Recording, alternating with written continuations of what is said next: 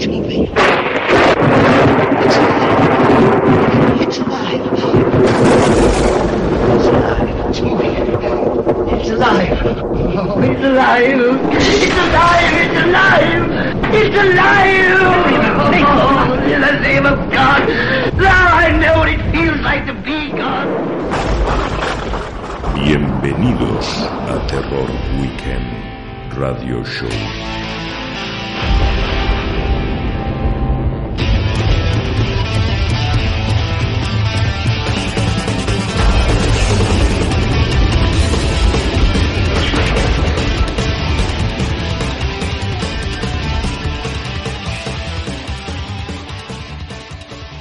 Muy buenas y bienvenidos a un nuevo programa de Terror Weekend Radio Show. Estamos ya en noviembre y como todo el mundo sabe, Halloween.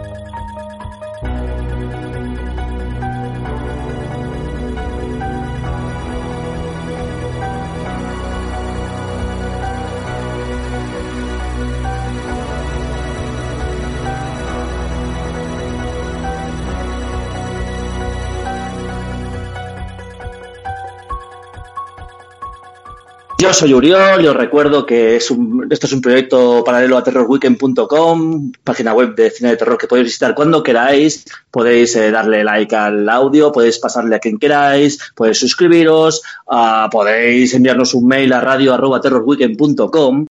Y bueno, vamos a empezar una vez porque tenemos un montón de películas de las que hablar, de una misma saga, ya veréis. Vamos a hablar de, bueno, ya lo sabéis, de la, de la saga de Halloween, saga que parecía que estaba ya atascada y ha vuelto a resurgir de sus cenizas. Y para eso tenemos a, al elenco clásico, en un principio, como por ejemplo Somar. ¿Qué pasa, Omar?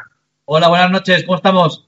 Aquí terror, oh, aterrorizados por las películas que vamos a hablar hoy. Ah, tenemos también a otro compañero, a Javi. Hola, hola, ¿cómo estamos? Aquí es nuestro fichaje más reciente, fichaje de verano en Terror Weekend. Y tenemos a nuestro anterior fichaje más reciente, ¿eh?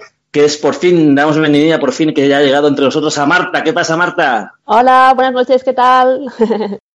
Pues encantados que estés entre nosotros. Uh, Marta también es la, como decía, lleva un añito así Terror Weekend, es la encargada de hacer las reviews de películas más clásicas, de, ha hecho la, la serie de memoria, ha hecho del muñeco diabólico, ha hecho de Gremlins. ¿Qué más has hecho? Um, Suspiria. Suspiria, uh, del Dario Argento. Después también The Howling, que es la que inició también todo el tema de, de, de película de licantropía. Ah, de Joe Dante, sí, sí. De Joe Dante. Tienes tanto curro por delante porque hay, hay tantas pelis, tantos clásicos. Apuntar que cuando hablamos de clásicos podemos tirar un poquito más para atrás, que esto hay mucha gente que considera clásicos también un poquito más para atrás, porque por ejemplo Muñeco Diabólico es del 85, puede ser.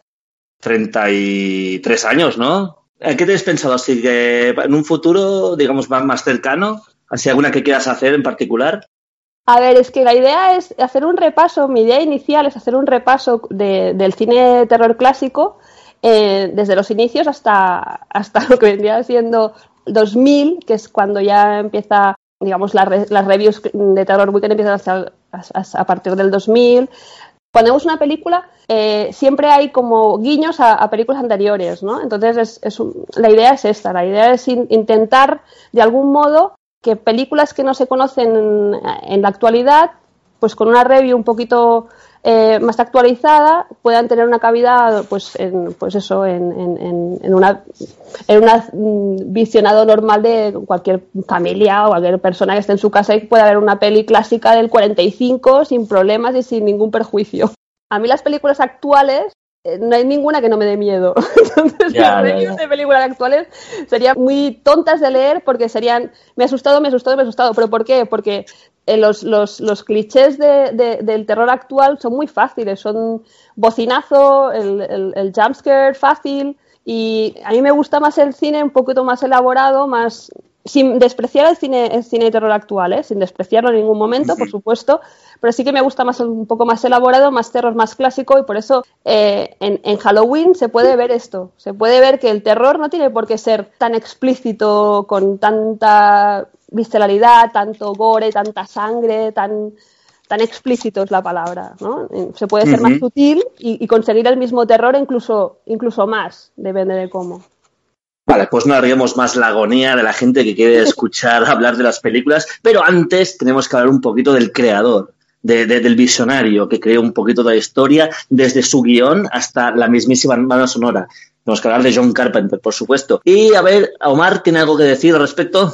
Bueno, vamos a empezar un poco con George Carpenter. Lo situamos eh, un neoyorquino que nació en el 48, ya tiene una edad de 70 años, pero bueno, un tío que aún sigue en forma. Lo podemos ver este año en Sitges, el concierto, y lo dio todo allí. Vamos a empezar un poco a repasar su filmografía. Este hombre empezó con una película bastante desconocida, que él mismo reniega a día de hoy un poco, que es Dark Star, una película de 74, que para mí es un poco precuela de Alien, como que o tiene un poco de elementos de Alien, ya que en el guion nos encontramos a Dan O'Bannon, el guionista original de Alien. Y yo recomiendo esta película porque a pesar de ser una película con muy poco presupuesto y una película un poquito cutrilla, sí que tiene puntos muy interesantes.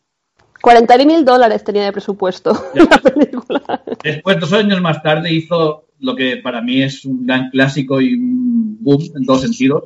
Asalto a comisaria al distrito 13. Esto ya fue un antes y un después de la carrera de Carpenter.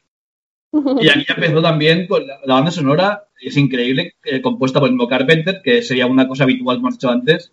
Y pues esto iba de dos, de dos años en dos años. La siguiente nos encontramos ya en el 78, Halloween. Y que supuso, yo creo, un antes y un después para el cine de slasher y para el cine de terror en general, vamos. Y aquí yo creo que cedo la palabra con Halloween 1 a mi compañera Marta. A ver, de, Halloween se pueden decir, ah, de entrada, supongo que queréis un poco que expliquemos el, argumento. Es ah, después de 15 años de- del asesinato de, su hermana ah, en la noche de Halloween, Michael Myers escapa del hospital y para volver a la ciudad de Haddonfield para, digamos, terminar lo que empezó en su día. Esta sería la premisa, un poquito spoiler, de la película. Es una película que empieza siendo muy pequeñita, tuvo un presupuesto de 325 mil dólares. De hecho, los 25.000 de los 300, los 25.000 fueron para, para Donald Pleasance. John Carpenter, después de hacer esta película que, que decimos de, de, a- la Comisaría 13, esta película tiene una repercusión muy fuerte, sobre todo en, Inglaterra, y consigue que, que se fijen en, en él. Y él lo que quería hacer era un western, ¿vale? Eh, Su intención era hacer un western porque es, un, es una, del western y sobre todo las películas de Howard Hawks es lo que él más, eh, digamos, le, digamos, su director más, más, ah, Fetiche, ¿no? Sí, más fetiche, más eh, que, que más, digamos, más le, le gusta, porque es un lo que él res- remarca de Howard Hawks es que ha tocado todos los, los palos, ¿no? Todos los, los géneros eh, eh, en cine. Entonces, él querría ser, la sensación que da es que él querría ser un, un nuevo Howard Hawks, ¿no? Entonces, él quería empezar con un, con un western. Le apareció esta opción de hacer una película de terror, que los, los productores son Irving Yablas y, Mustafa Akkad, que sería, Mustafa Akkad sería el que continuaría produciendo toda, toda la saga de, de- Halloween hasta, hasta su fallecimiento en el 2005, si no, si no me equivoco. A él le proponen eh, que escriba digamos, un, un, un guion para hacer una película, tiene un presupuesto de 300 mil dólares, él escribe un guion que se llama Los asesinatos de, de las babysitters. ¿Por qué? Porque el, eh, la intención era, ¿quién no se puede sentir identificada con una, con una babysitter, con una canguro, ¿no? Los asesinatos de, los can- de las canguros. Ahora, es cierto que el título no era demasiado sugerente, ¿no? Entonces, Seductor. Sí, entonces fue el propio Yablans quien, quien dijo, ostras, estamos cerca de Halloween y ¿por qué no hacemos que la película, que la, que la historia suceda durante Halloween? Y además, voy más allá, dice, ¿por qué no le ponemos de nombre Halloween? y se transforma en una película que, sucede durante Halloween y que por tanto tienen que re- reconstruir en, ese imaginario de Halloween. Entonces se tiene que rehacer todo el guion. En ese momento él accede a hacer la película con la condición de que su nombre aparezca antes del título de la película. Sus condiciones son, esta es una, y otra condición que pone es que su ayudante sea Deborah Hill, que en ese momento era su parejita, su medio novia. Rehacen este guion, ahí nace el, eh, la saga, la franquicia de lo que es Halloween en este, en este momento. Eh, bueno, inicialmente eh, lo que quería John Carpenter con, con Halloween era, digamos, revisionar un poco el, el- el mito de las, de las películas de, de terror de, de- hasta el momento. Su inspiración para la película es, es- es Psicosis, porque él lo que dice de Psicosis es que eh, hasta ahora todas las películas eh, eh, de terror habían tenido un punto gótico, o bien había el hombre lobo, eh, eh, estamos hablando del 78, eh, no, no nos olvidemos, entonces no, no podemos, nos es muy complicado a nosotros entender lo que pasaba en ese momento, qué les pasaba por la cabeza, porque tenemos nosotros muchas referencias ahora de mil millones de monstruos diferentes, de Freddys, de, Jasons, de todo. Eh, En ese momento no existe todo esto. Eh, solo, solo existen las películas de, Universal, de la Hammer, eh, de monstruos. Él lo que dice es que Psicosis consigue eh, meter un personaje, mm, digamos, un monstruo en, en un momento contemporáneo, quitando la parte gótica. Aunque se mantiene la parte gótica porque la casa es, es de estilo gótico, ta, ta, ta, pero eh, digamos, no pasa en un castillo, no, no hay telarañas, ¿no? Eh, él, lo que dice es esto, entonces es, es- su intención es- era, era conseguir esto, traspasar el terror al mundo real. ¿Cómo define? Él define a, a Michael Myers, que de hecho le llaman The Shade, eh, lo que sería como la, la figura, la sombra, eh, lo, lo definen como una fuerza de la naturaleza. En, es- en esta primera película, Michael Myers es un ente del que no tenemos ninguna información de nada, ni nos importa tampoco, y, y eso creo que es la, la que le da la- esta calidad de sobrenatural al personaje, que es la que te hace creer que tiene el don de la ubicu- ubicuidad, que puede estar en cualquier lado en cualquier momento, puede aparecer de- detrás de cualquier silla, detrás de cualquier puerta, detrás de cualquier lado.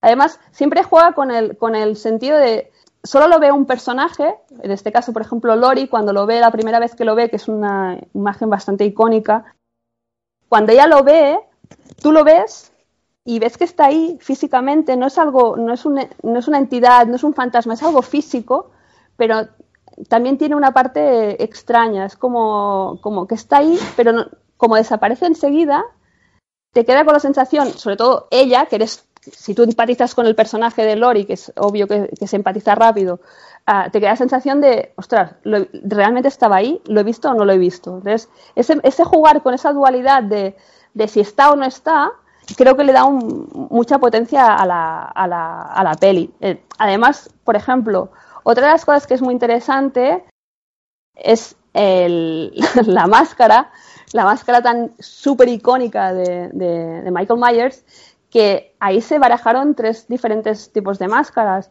Una de un payaso, que era muy conocido en la época, eh, que se- estaba en un programa de televisión y tal. Otra máscara de, de Doctor Spock de Star Trek.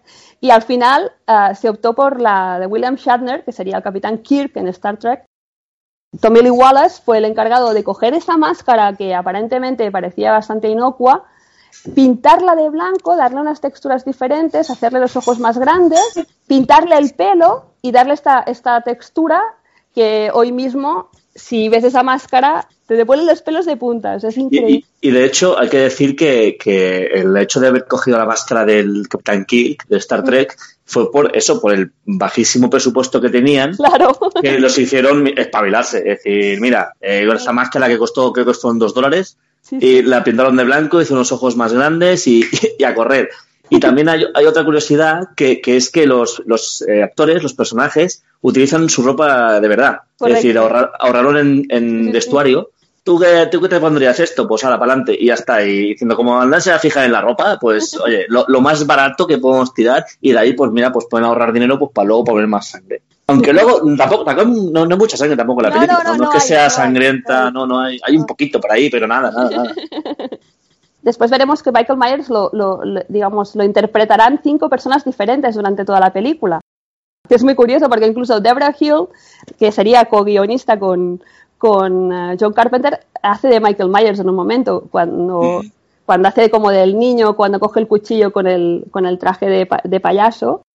Esa es Deborah Hill en ese momento, por ejemplo. De hecho, de hecho tienen que des- desenfocar la imagen Correcto. para que no se vea que, te- que tiene las uñas pintadas.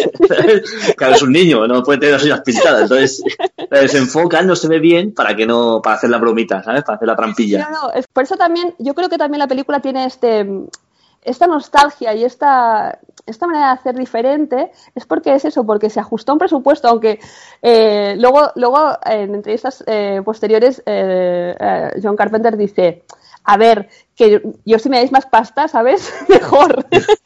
Claro.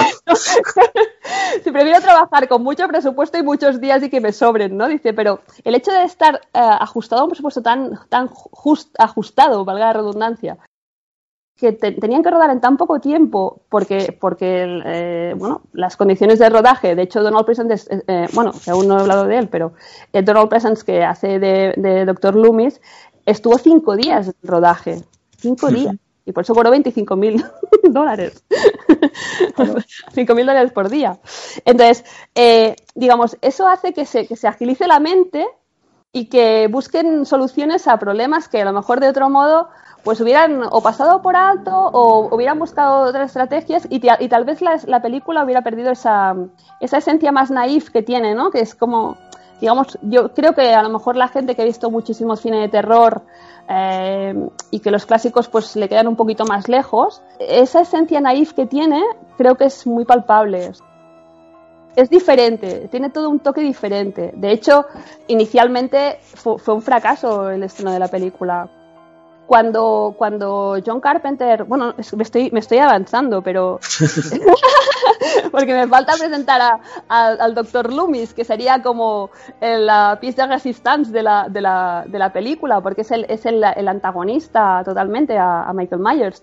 Eh, el Dr. Loomis que está basado, digamos, el nombre del Dr. Loomis está, está basado en uno de los personajes que aparecen en, en, em, en este, en, en Psicosis. psicosis, efectivamente, en psicosis. ¿Vale? Digamos, todo- todos los, los, los nombres que tiene la película. De hecho, la, Michael. la- la amante del- de la chica, ¿no? co- correcto, exacto. Que a su vez es la, es la madre en la vida real de Jimmy Lee Curtis. Claro, es que de hecho es la gracia que, que cuando, cuando estaban viendo quién, quién podían coger de protagonista, hicieron diferentes castings para, para buscar a, a su Laurie Strode, porque tenía muy claro que quería que fuera una persona vulnerable, con unas características muy concretas. Se, le eh, fue Deborah Hill que le dijo, oye, está eh, Universal tiene a, a- a Jamie Lee Curtis que, había hecho una pequeña, si no me equivoco, una, tele- una, una serie de televisión y tal. Eh, y claro, la- aquí la gracia está en siendo un, un friki, vamos a decir, de, de psicosis, que claro, estamos hablando de, de- de la hija de Tony Curtis y de Janet Leigh. Entonces es como de castarle bien al galgo, ¿no? A la señora, no, no, es una señora que pase por allí. O sea, sí que es verdad que es su primera película, digamos, con una entidad, pero que tiene unos genes que, que para gritar, y se nota, de hecho, de, de hecho, por ejemplo, eh, para vender la película hicieron que hiciera la misma pose similar a su madre en, en el momento de la, de la ducha. Se ven las dos, hay dos imágenes que son bastante similares de cuando grita a Jamie Lee en la peli y cuando, cuando está siendo eh, acuchillada vilmente en la ducha a Janet Leigh. Y, y, digamos, la pose es similar porque se buscó esa pose para, para vender la película, porque querían Vaya. darle... Claro, claro, es que, es, es que no era fácil vender esta No. película en el momento. no sé si me parece bien o mal, ¿eh? O sea, está, está en la línea ahí, está en la línea. Marketing es marketing, my friend. Sí. ¿Qué, qué dices? ¿La de cuando la dentro de- del armario? sí, sí. Vale, vale, vale. Sí, sí que es verdad que se parece un poquito. Sí, sí, tiene, el grito que hace es como justo la, la boca como la abre y tal, y la posición de, la, de ella Eh. Es muy similar y de hecho se utilizó para, para, pues, para generar esa expectativa, ¿no? Es decir, ostras, tienes a la, a la, a la Janet Lake y tienes a, a Jamie Lee, ¿no? Y entonces es, es un poco esto. Entonces, inicialmente, claro, Carpenter dice, ostras, me viene la hija de Janet Lake y, Tony, Tony, Curtis, obviamente, ostras, eh, y me impone, pero viendo cómo es John Carpenter, entre comillas, yo creo que mm, no le daría tanta importancia. O sea, eh, si no le hubiera funcionado el, rol, yo creo que lo habría descartado seguramente, porque es, es un tío bastante con las ideas muy fijas, ¿eh? No, no, aquí entrando un poco en el terreno de cotilleos. Sí, eso es lo que eh, mola. a, Carpenter, más adelante, tuvo, estuvo casado con Adrienne Barbón, la protagonista de 1997, La Niebla, y físicamente se da un aire con Jamie Lee Curtis. Un poquito más oscuro de repente. no, yo, estoy hablando de que, son muchas las razones por las que posiblemente eh, eligiera Jamie Lee para hacer el Strode. Según él, eh, llámalo como quieras.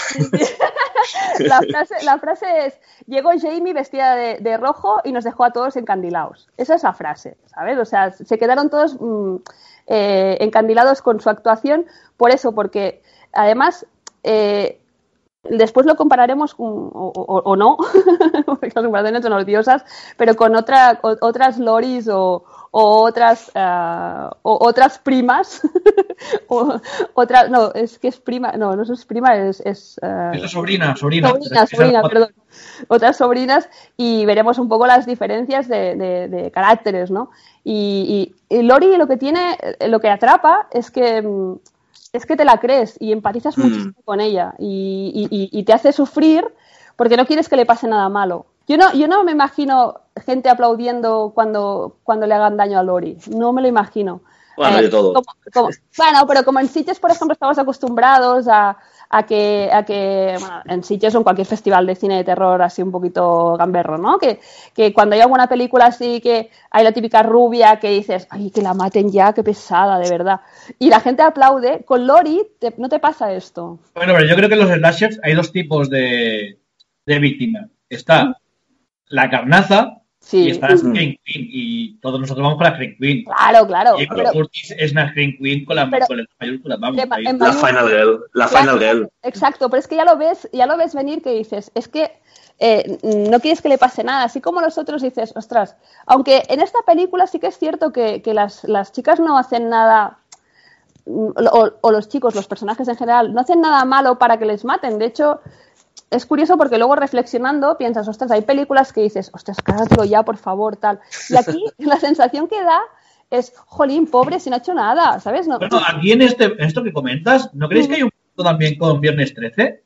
El rollo virginal, también hay... Sí, ya, hombre, pero ten en cuenta que Halloween es la película fundacional del género slasher.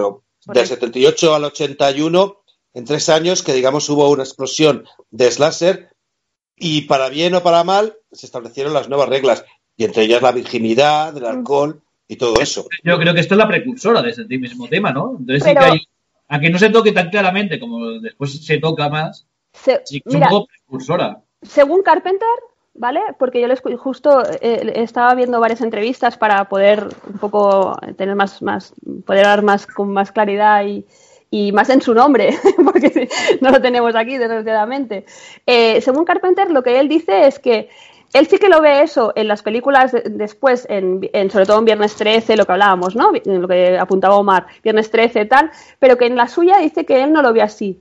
Porque dice que él cree que no están haciendo nada, nada, fuera de, nada fuera de lugar y que él no lo entendía en ese momento así. Simplemente que están allí, son víctimas, porque les ha tocado ser víctimas, como también es víctima el policía, el otro, el otro, porque al final sí que es verdad que parece que inicialmente solo, solo se carga adolescentes, pero es que no es cierto.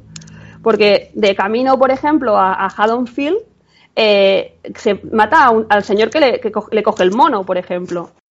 Yo creo que el asesino aquí tiene un como un objetivo y va a cumplir su objetivo. Y todo que venga por medio, o sea, Exacto. Objetivo, lo sí, sí, sí, sí, Es eso, es eso, es eso. No, pero, eh, por ejemplo, tanto Débora como John, como Carpenter te dijeron que no, que, que, sí que había un rumor de que era como una especie como de castigo. Exacto. Digamos, por, y en cambio, como la, como Laurie era más, era medicinal, era más tranquilita, y no le pasa nada, es la que sobrevive, eh, es como diciendo, ¿ves? Si eres así, sobrevivirás. Eh, dijeron que no, que no, que era, era, era, mira, ha sido pues un poco casualidad. Y de hecho yo creo que es un poco psicológico decir que no solo te atacan, sino que te atacan desnudo, que yo creo que es la manera más, más Sí. indefensa que tienes. Es decir, que Claro. no te puede pillar más, más desprevenido. O sea, es, aún, Sí. es más como más psicológico, digamos, Sí, ¿sabes? sí, sí. Bueno, yo quería hacer una, un apunte, que es que eh, eh, cuando la volví a ver, digamos, para preparar el programa y tal, me Sí. estuve riendo mucho rato Cuando vi al asesino Mike Myers eh, conducir. Oh, es que eso es buenísimo. Es que, claro, entonces, ¿qué pasa? Que, digamos, que van eh, Lauri y su amiga Annie en coche, ¿no? Yendo hacia las casas donde cada uno va a hacer de, de canguro. Eh, Eh, y está Mike Myers en otro coche, a su vez, siguiéndolas. Y yo me, es que me empecé a descojonar imaginándome a Mike Myers pues, haciendo el al paso. A, ¿Sabes? A- ¿Sabes? O sea, o cuando ven el, el semáforo en ámbar va como minorando. Que podría ser un spin-off esto y todo. No, es que yo ya te digo, digo, esto tiene un potencial de humor a purísimo ver, porque... claro, es Claro, que es que como ven, hay como en un semáforo pues están moreando en el volante mientras canturrea, conduciendo. ¿sabes? De, de hecho, de hecho eh, no sé si os acordáis, bueno, según que os acordáis, ¿no? Pero que lo tenemos bastante presente, eh, cuando, cuando Michael, eh, cuando llega el doctor Loomis al hospital y dice, ¿qué ha pasado? Se ha escapado Michael Myers, no sé qué tal. Y dice, ¿pero cuándo ha aprendido a conducir? Exactamente, exactamente. Pensé lo mismo. diciendo, Porque dices, claro, tú, Claro. tú dices, hostia, el niño lo meten ahí con, con 11 años. Con seis, con Con seis. 6 años, perdón. Con Seis seis años. Que 11 años era, era un asesino que se basaron en, en el personaje, perdón.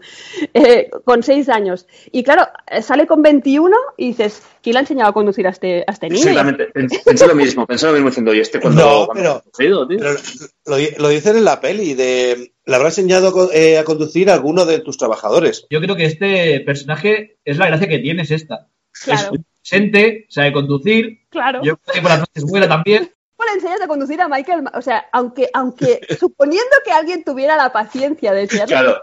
Que te arranca la cabeza. No, claro, y las agallas, porque este en cualquier momento, eso que dicen de, de la, de, la, de la ira colérica del conductor, pues imagínate el Mike Myers. Tiene que girar a la derecha y se le pone delante de un tío y lo mata.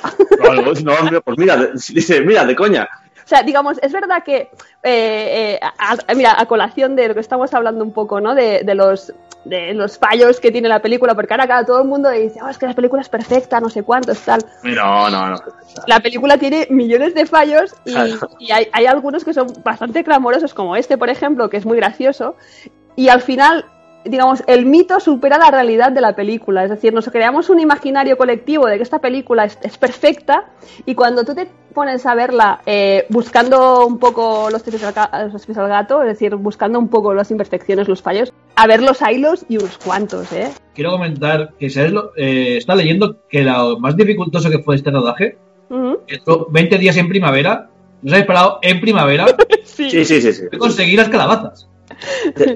Sí, sí, no había, no había, no era época de calabazas y tuvieron un apaño. Aparte de comprar un montón de hojas secas pa- para, para regarlas por ahí, para que se viera que era otoño, digamos, para que, claro, porque ocurre en noviembre, el 31 de octubre, de hecho, y, y claro, eso era, vamos, un solazo de la hostia. Claro, Y, y y tenía- tenían que poner ahí hojitas pa- para aparentar. Y luego, y luego al final de cada día de los rodajes tenían que eh, barrer las hojas. Ellos mismos, la Jamie Lee barriendo hojas, poniéndolas en las bolsas para el día siguiente otra vez escamparlas por todo. el- a Todos a una. todo el- La gracia es que fue, digamos, la película, eh, todo el mundo colaboraba porque todo el mundo tenía un objetivo ah, y además creo que ahí sí que Carpenter consigue eso, consigue que todos hagan lo que él quiere y si no le preguntan nada, o sea, le siguen, o sea, tiene que tener como una capacidad. De hecho, cuando lo ves en las entrevistas, es bastante magnético, ¿eh? O sea, da un poco de, de, de- de respeto de decir, hostias, si- a- y si no lo hago, igual me mata, ¿sabes? Para bien y para mal es hija de su tiempo y yo creo que sentar ahora mismo, eh, a día de hoy, esta Mm. película, actualmente sería imposible volver a hacerla. Y con este presupuesto No. aún menos. sí, Y en correcto. un Claro. que Carpenter hizo con 300 mil dólares, Sí, es increíble. O sea, sí. con 300 mil dólares te monta una película que, por cierto, la mayor parte del presupuesto, aparte de Donald Pleasant, se lo gastaron en cámaras. Sí. Un gran acierto porque la película tiene una fotografía espectacular. Y es el mayor acierto ahí. Porque Es- en sangre poco se gastaron, como ha dicho antes Muriel. No, no, Aquí se claro. gastaron en cámaras y en hacer una fotografía oscura y delirante que acojona. Para, el tema de las cámaras utilizan una Panaglide, que era una, precursora de la Steady, que claro, lo que hace es que la llevan, bueno, ya sabéis, ¿no? La llevan montada encima y entonces, claro, le permite, digamos, esos planos súper subjetivos de, meterse por rincones, tal. Y es muy gracioso porque explican en, los roda en, el- en una de las entrevistas que explican cómo fue el rodaje, explican que em, tenían, cuando movían la cámara iban moviendo las luces.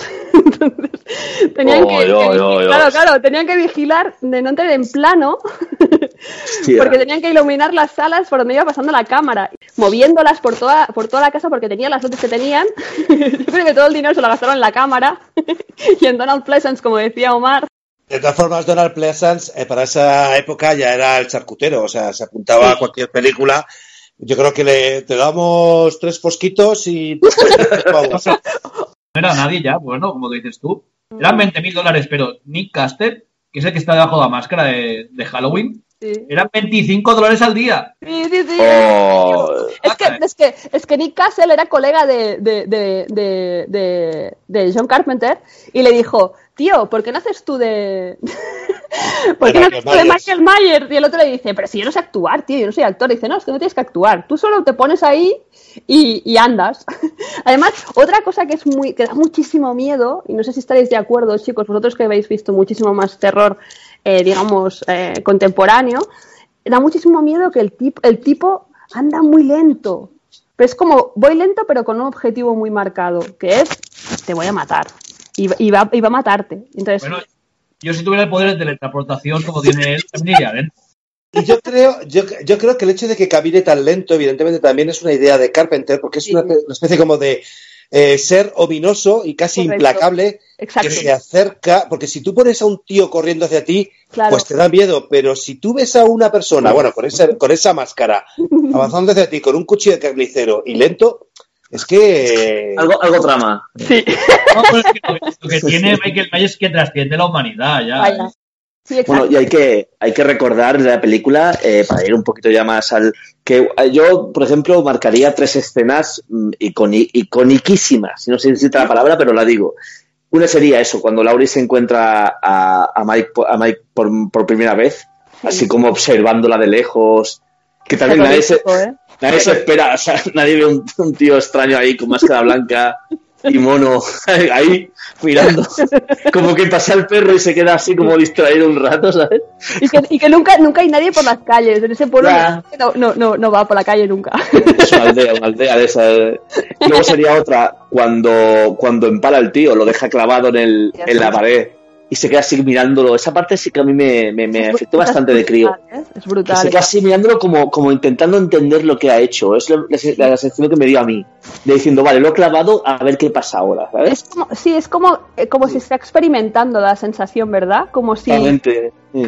como en plan de, ostras, he hecho esto y a, ver qué, qué pasa si hago esto, ¿no? Y, y además da sensación, es que parece un perrito, cuando los perritos te miran que te están mirando con carita de, ¿qué, qué, Sí. qué haces? Con, ¿no? los perritos te, con los perritos te empalan en la pared. sí. No, pero el, el movimiento de cabeza es como de perrito, ¿no? De un perro. que- Sí, sí, sí, que de está- observando, comprendiendo. como un animal que intenta entender qué está pasando. Porque es eso, porque él no es humano. y volvemos otra vez al inicio. Que es lo que cuando que lo explica perfectamente el, el psiquiatra Loomis, el doctor Loomis. Donald Pleasance en, la película dice es que es el mal en- el mal encarnado si le miras a los ojos esos ojos negros que tiene es el mal encarnado y él está convencido que tiene que acabar con él, que es, es curioso porque es el único este doctor médico quiere acabar con su paciente sí o sí. no sí. te lo plantea en ningún momento. O sea. La gran escena y que me pone la gallina de piel, como diría es cuando Laurie al final pues, está en el coche con, con el doctor Loomis, Sí, le pregunta si es el hombre del saco. Y Sí. el Loomis la mira y dice, sí, era el hombre del saco. exacto. Uh, buena, buena esa. Eso da miedo, ¿eh? Sí. Sí, sí, sí. Una afirmación, dice, me cago en la puta, que te, ah, aparece por detrás, ¿sabes? Claro, porque es eso, porque como el hombre del saco, como dice, además, en ese momento es cuando te das cuenta que nunca va a morir. Porque lo dice Tommy en la película, dice, no puedes matar al hombre del saco. Es que te lo dejan clarísimo, o sea, al fi- el- ese final, ese momento es, ¿era el hombre del saco? Sí, es el hombre del saco. ¿Por qué? Esa escena me parece súper Brutal. y brutal. Es brutal. Sí, pero yo iría un poco más allá, y es que en los planos finales, cuando Loomis se asoma al exterior para ver si está el cuerpo de Michael Myers, Mm. eh, de repente tenemos distintos planos de Haddonfield con la respiración de Michael Myers. Sí, O sea, es que no, no es solo que sea el hombre del saco, sino No, que, es que puede, sino que puede estar en cualquier sitio. Está en tu casa eh, Sí, sentado sí, sí. viendo la tele ahora mismo, o sea, es increíble. Da una sensación, además, los, los planos finales son dentro de la casa, va haciendo como planos pequeñitos y va, va haciendo como un movimiento de cámara, rollo como, como Hitchcock cuando hace en Frenesí, que, que sale de, de la casa, ¿no? Digamos, cuando comete el crimen y sale para afuera y ves lo que hay.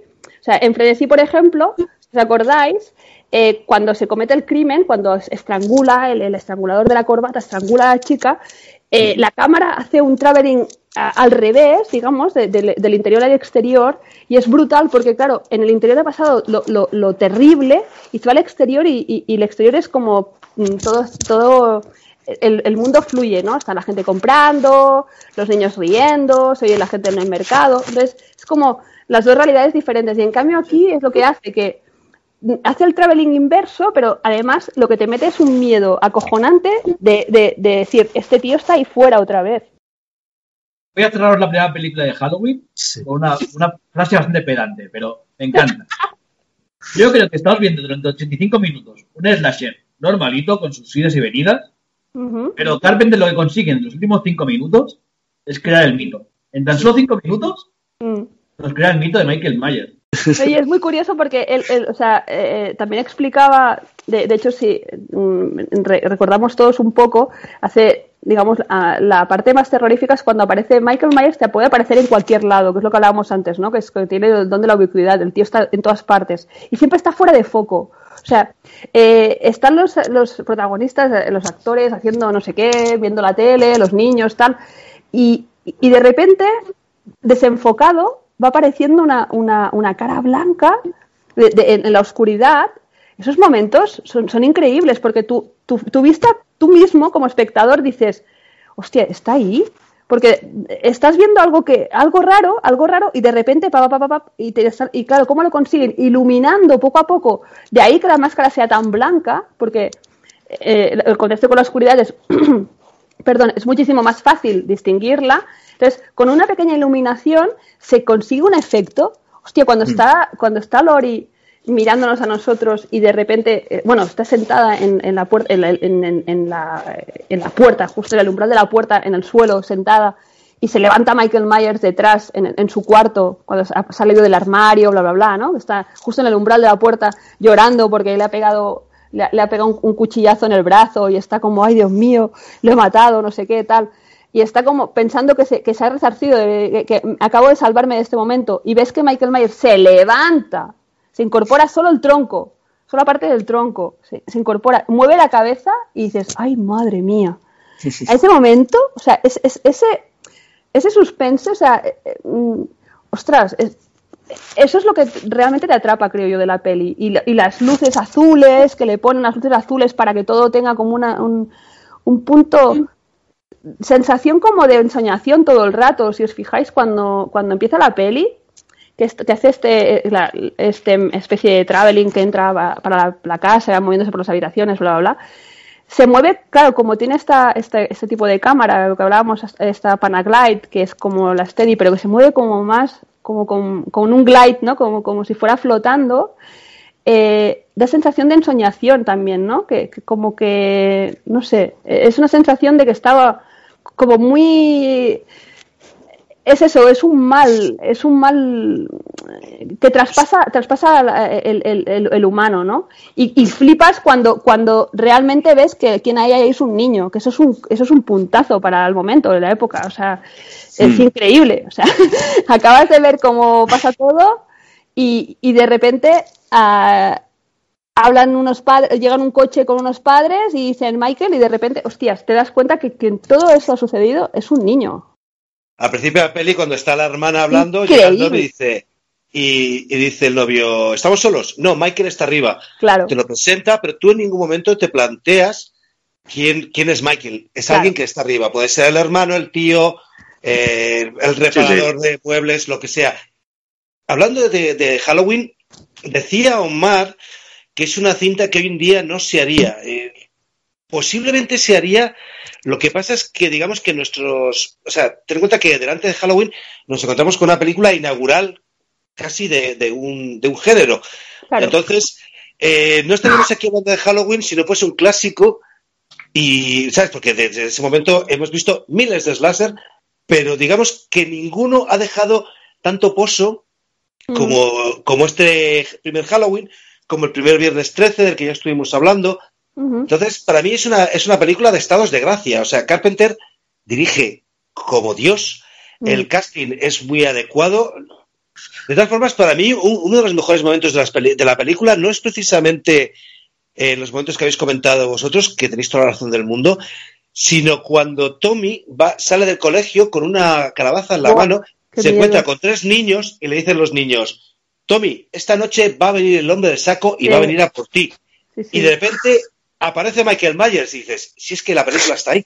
Sí, sí, sí. Bueno, y vamos ya terminando de acabar de, vamos, de, de hablar de la película, ¿de acuerdo? Que llevamos un buen rato. Solo último, ma- un último dato, que es que la película costó un poco más de 300 mil dólares y recaudó 47 millones solo en Estados Unidos. Correcto. Podemos considerarla un pequeño éxito, ¿no? Un, un leve, sí. Fue, fue un poquito rentable, no mucho tampoco. El- solo ah. 47, solo multiplicó la, el- la inversión por, por, no sé, ¿cuánto? Eh, unas 50 veces, 50 millones de veces, mejor dicho.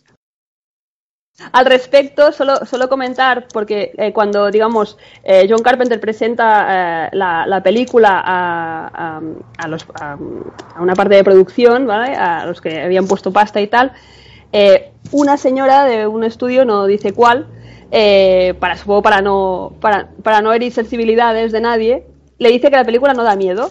Entonces, hostia, Carpenter se queda todo parado por diciendo, ostras, ¿qué pasa, ¿qué pasa aquí? ¿Qué pasa aquí? Y es que, amigos, no había puesto la música. Ojo, ojo al dato, o sea, la película sin música eh, no es película, según la señora Pues, esta.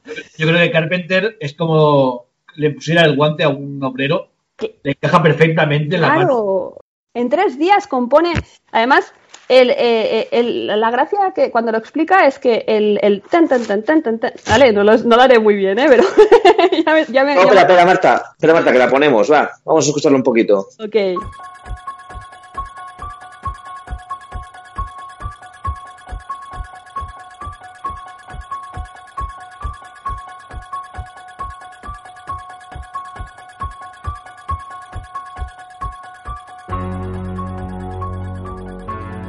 Porque su- el padre de Carpenter era profesor de, de música en la universidad, de hecho era el, el- el jefe de- de- de- del departamento de música de la universidad. Entonces el tío tiene una- un bagaje musical muy fuerte. De hecho su padre había trabajado con, con, eh, con Roy Orbison y con muchos grandes, ¿vale? Entonces, digamos, el bagaje musical de John Carpenter es muy, muy bueno.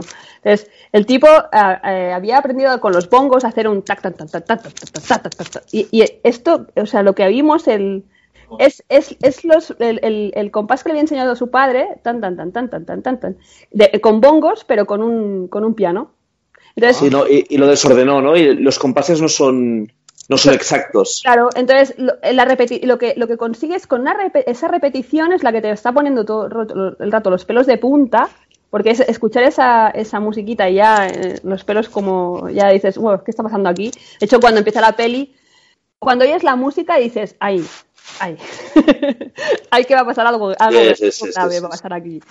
De, de hecho, es eso, o sea, eh, la, la, la prueba está ahí, que la señora esta, que no sabemos quién es, no sé si algún día se sabrá, o a lo mejor se sabe en algún lado y no, no lo he encontrar, dice que la peli no le da miedo. Cuando le ponen la, peli, la música, la misma señora vio la película y dijo, ostras, ahora sí.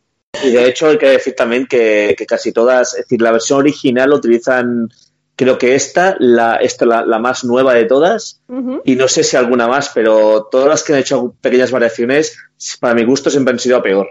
Solo, solo una cosa, una cosa que, que también me parece importante destacar y que es, es- también es muy, es muy curioso, ¿vale? Eh, la peli se estrena, ¿ok? Se estrena, eh, eh, digamos, ahora estamos acostumbrados a estrenos muy mm, multitudinarios, ¿no? En muchos cines a la vez, en muchos teatros, muchos tal, ¿vale? Eh, en ese momento no se funcionaba así, funcionaban, se estrenaba en, un- en una localidad, si funcionaba se había a otra, a otro estado, por estados, ¿eh? Hablamos. en Sí, California. los circuitos, ¿no? Circuitos de, de estreno. Correcto, si funcionan en California, luego lo pasamos a Phoenix, y va a Phoenix, no sé qué, tal. Bueno, pues se estrena la película y después del estreno, las críticas son horribles. En plan, esta película es como que es muy bajo presupuesto, que no, que no hace, no, no funciona. Críticos hablamos, ¿eh? Por eso es muy importante el papel de la. Ahora veréis, eh, con lo que voy a decir, es muy importante el papel de la crítica, porque en ese momento se cargaron la película. Entonces, la gente eh, no fue a ver la película, o sea, se, paró, ese momento se paró. Y, diréis, ostras, ¿cómo puede ser si ha sido unas películas más taquilleras de la historia? Durante 10 años fue la película más taquillera de género, eh, fue esta. Pues porque eh, dos críticos de, de cine, Roger Ebert y Roger y eh, Roger eran dos, era una pareja que hacían un programa de televisión de críticas eh, que eran buenísimos y ahora los dos han fallecido. Village Boys era- eran los, los- Sí, los- estaba muy bueno ese programa. Yo he visto programas así rescatados de películas antiguas de la época y hostias, es que eran muy, muy buenos porque siempre estaban en desacuerdo los dos. Y, y bueno, el, el pique que se tenían de Ah, bueno. es tan buena, es tan mala. Era el Ebert y el otro, ah, eran dos. Sisket y Ebert, ahora me he acordado. Pues eh, el, el caso es que estos dos, estas dos personas, eh, yo tengo apuntado a Tom, no, no recuerdo ahora, no, no, no tengo el apellido, pero disculpad, lo podemos buscar. Dijeron que la película eh, estaba rodada magistralmente, que tenía una esencia tal, no sé cuántos. Os explica- explicaron un poquito lo que estamos hablando nosotros ahora, ¿no? Con- en ese momento, en esa época.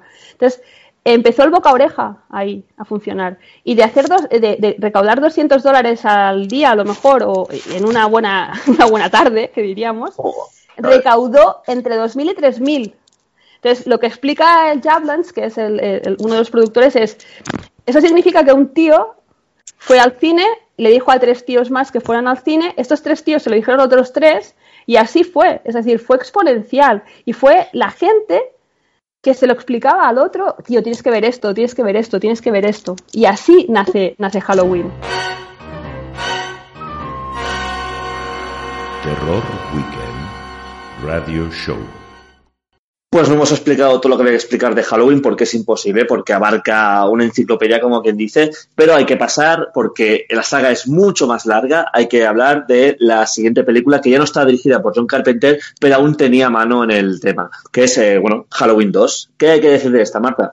Ok, pues eh, siguiendo un poquito con, con lo que estábamos hablando de Halloween, ah, Halloween 2 sigue, es una secuela directa de, de la primera película, además es, temporalmente sigue el, el- el- el- el- momento donde finaliza la primera película, seguimos con la segunda. Retomamos el momento donde Michael Myers desaparece, Lori eh, está magulladísima por todas partes, eh, el doctor Loomis eh, y el sheriff Brackett están eh, eh, bueno viendo qué, qué hacemos con esto que está pasando porque claro están desubicadísimos al, al sheriff le acaban de matar a la hija Sí, de, de hecho vemos como, porque la hija muere en la primera película, Claro. pero ve- vemos que él se entera en la segunda, porque ya digo, ocurren inmediatamente. Y ostras, es fuertecito empezar así ya de que de un padre que se entera de la muerte de la hija. claro por eso Empieza, es, que empieza eh, bastante fuertecita a nivel psicológico. es, es muy heavy es muy heavy el tema entonces digamos Lori la llevan al hospital ah, para, para digamos para curar sus heridas y tal y el doctor Loomis y el sheriff, corregidme si me equivoco, ¿eh? Eh, van en busca de Michael Myers, ¿no? De- porque ha desaparecido, o sea, estaba allí muerto y, eh, y aparentemente no está, por tanto tiene que estar en algún lugar de Haddonfield. Y a partir de aquí se, digamos, empieza la segunda, la segunda parte de la película, digamos la secuela, aunque no es una secuela al uso, porque eh, digamos, aunque está bendecida por John Carpenter, porque sí que está, digamos, eh, el, el guion está eh, eh, escrito por John Carpenter y Debra Hill, eh, John Carpenter no estaba de acuerdo con en cómo se, digamos, se, se trabajó esta idea y tal, pero John Carpenter hubiera querido dejar la, primera película intacta, inamovible, y y más después de todo el éxito que había tenido. Eh, yo creo que también se le subió un poquito, a lo mejor los humos, tal vez, eh, a la cabeza. La idea inicial de, de Carpenter era hacer una saga de Halloween, pero que siempre fuera diferente historia. Es como una, una especie de... de- Antología. Sí, de antología del terror, pero en Halloween, ¿no? Y que fuera con diferentes historias y tal, como si fuera una Twilight Zone o una cosa de estas. El Masters of Horror, pero de Halloween. Exacto, exacto. Es que Sí. estamos hablando de, de uno de los Masters of Horror. Además, Ah, per- que- perdón, mira, una cosa que quería comentar que igual ahora, eh, igual lo sabéis vosotros. Yo no supe, viendo las películas no encontré el motivo. Eh, ¿Por qué Halloween? Es decir, ¿por qué Mike Myers actúa solo en Halloween? No, Dime, se, de- se decide eh, en el, en el, en el eh, uno de los productores, eh, Irving Yavland, No, no, no, no, no, sí, sí, sí. No, no digo, eh, digo eh, argumentalmente. Sí, ¿Por qué se espera un año a volver a atacar y no Ah. un 3 de abril? Ah, ok, ok, ok, ok, ok. ¿Sabes? Es, por el- es que es eso. se lo... Bueno, hasta... de hecho aquí ya empiezan a, a darte Ah. pistas cuando escribe el mismo Myers, escribe Samhain en la pizarra de clase. Eh, Samhain es el Halloween que celebran en, en los Sí, países. Sanaheim. Sanaheim, el- en la cultura celta empezó como... exacto. Y Sí, un sí. poco viene por ahí, porque después nos tenemos que remontar hasta 6, que enlazan todo esto un poco. Claro, pero claro, ahí sucede porque se Sí. decide así por el guion, bla, bla, bla. Y luego ya en la segunda, por eso, por eso Carpenter se desvincula un poco de todo el proyecto, porque, porque no, no ve, no ve correcto, eh, bueno, una serie de cosas, ¿no? Que, que, que, que se, que se quiera dar un, sobre todo, él siempre lo explica en las entrevistas, en, tanto en las entrevistas de más joven, eh, jo- jovencito, justo terminar eh, Halloween, eh, la, la primera Halloween, o incluso un poquito antes, durante el rodaje de Halloween, eh, siempre se mantiene el mismo concepto. Él no quería que, que Michael Myers tuviera un- una historia. Pues un montón de pelis. Claro, No, pues, digamos que por el título de la película, que realmente fue lo que le dio éxito, un poquito a, lo- a lo que trajera, se, argumentalmente se pillaron los dedos Mm. para siguientes, claro, tener que repetir la fórmula eh, Claro. atrapados porque tiene que ser en Halloween sí o sí. Claro, porque Pero, de hecho, la 1 y la 2, que es lo de Carpenter, lo Es el mismo día, sí. es directa, o sea, no, no hay más explicación que Sí, sí, sí, exacto. la directa. Claro, es que estoy diciendo, ostras, bueno, nos hemos salvado, es como eh, la purga, ¿sabes? Diciendo, Claro. vale, nos hemos salvado hoy, hasta dentro de un año nos tenemos que volver a preocupar. Claro, Cuando el tío es un psicópata te puede matar cualquier día del año. O sea, claro, Se supone que es como que, como que, que, que su cerebro reacciona en esa época del año, ¿no? Es como, Bueno. como, bueno, es, su- es su celebración de Halloween. Llegamos a las 6, ahí podemos hablar largo y tendido de sí, sí, sí. El tema Ajá. es que eh, lo que hablaba Omar ahora mismo, ¿no? Digamos, Halloween 2 es la continuación de, de Halloween, eh, sin tener en cuenta, pues eso, que eh, simplemente am, este John Carpenter está eh, en- como productor, eso sí, y, y como guionista, aunque el guion se va adaptando también un poco a necesidades, también es cierto, ¿vale? Ajá. Se cuenta con Jamie Lee y con, y con Donald Pleasance también para, para, para continuación de la, de la película, obviamente, porque si no, no hubiera podido funcionar tan, tan, tan bien como funcionaba, porque faltaba el elemento principal, que es, al final, es el alma de Halloween es John Carpenter, no, no nos engañemos, y es obvio, porque es que se nota. O sea, Claro. aunque todo el mundo pone de su parte, porque los, el productor, eh, Mustafa Akkad y, eh, eh, y Irving Yablas ponen de su parte para que, digamos, se continúe. De hecho, es, es cierto, y, ahí sí que, sí que es verdad que Rick Rosenthal hace un buen, una, una, una, buena, un buen trabajo.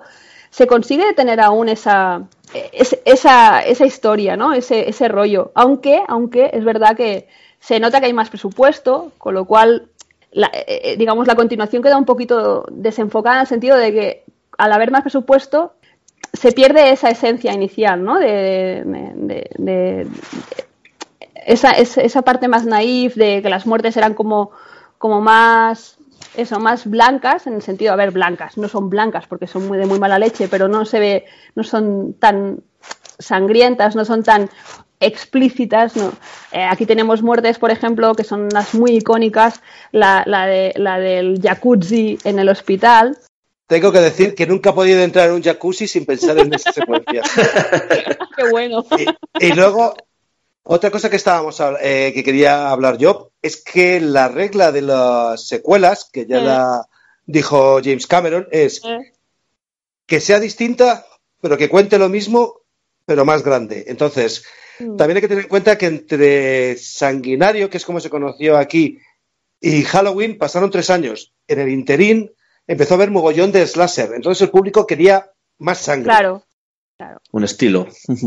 Sí, sí, pero Yo cuando creo que tú... funciona muy bien como complemento de la 1. Si hubiera sido un estirar lo que Carpenter hizo, para mí es una pequeña evolución respecto a la Sí, 1.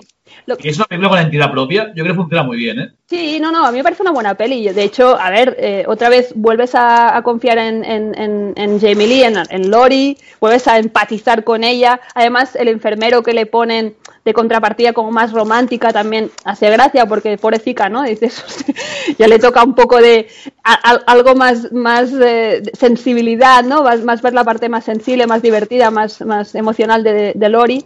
Y aunque luego no, no, no, no pasa nada más, ¿no? Pero sí que es verdad que se, le intenta buscar ese lado como, pues eso, más como más, como más registros, ¿no? En ese aspecto. Pero sí que es cierto que los mismos productores, eh, eh, Yablas, sobre todo, que es uno de los más críticos con todo el tema, eh, y es el que quería cero sangre en la primera película, eh, mm, no les gusta el tema de, por ejemplo, la hipodérmica en el ojo, ¿sabes? O sea, que lo ven demasiado, en ese aspecto están conmigo, ¿eh, Omar? no contigo, que a ti te gusta más el sacrificio, el, el, el- el- el más crudo, ¿no? Digamos, más el... No sé cómo No, se a ver, yo creo que funcionan, las dos funcionan perfectamente en su género. Y, Sí. y precisamente funcionan por, por esto mismo, que no se copia una a la otra. Una No, no. funciona por, por Carpenter, sabiendo usar el poco dinero que tiene y el sin Ujú. mostrar nada, o sea, es capaz de asustar al espectador, Claro. y la otra es capaz de evolucionar a esto y pero, eh, plantarte una película gore sin perder la esencia de Halloween. Parece ser que hubo como un pequeño malentendido o, o- o no. Es que esto es, como siempre, ¿no? Depende de quién lo cuente. Eh, pero Jablans dice que él había llegado a un acuerdo con, con John Carpenter para hacer otra película que sería La Niebla, como ya sabéis todos.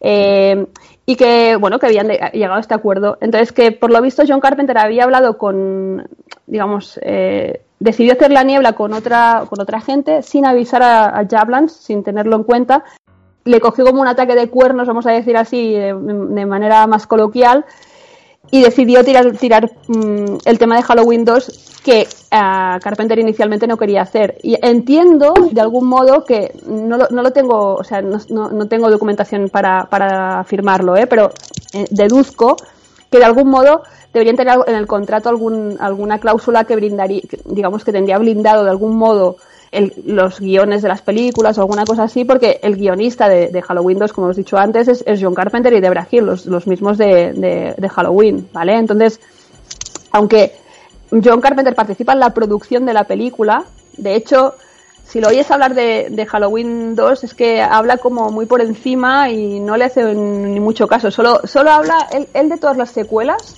especialmente eh, Halloween 2 y las, las de Rob Zombie. Él dice que a él le dan un cheque. Punto.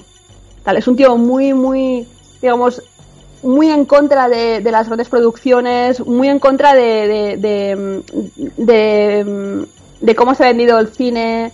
Él quiere que las historias tengan un, sentido, no quiere ser moralista. Él dice, no quiero, hacer, no quiero que la gente piense que, les quiero explicar algo como una doctrina, pero sí quiere que pensemos, ¿no? Entonces, que quiere que sus películas, y quiere que las películas en general nos, nos, nos, nos transmitan eso, que nos entretengan, pero a la vez también tengan algo de, al- algo que te haga pensar, ¿no? La película sigue un poco eh, bebiendo de, de- de la esencia de Halloween. Él va a matar a, a su. En este caso, descubrimos que es su hermana, que es algo que Carpenter no le gusta de ninguna manera, y que Michael Myers la quiere matar. No sabemos por qué, si es que quiere poner fin a la saga Myers. Viendo todo lo que hemos explicado de, de- de- de la original de Halloween, es eso, Halloween 2 es, es, entre comillas, no es más de lo mismo.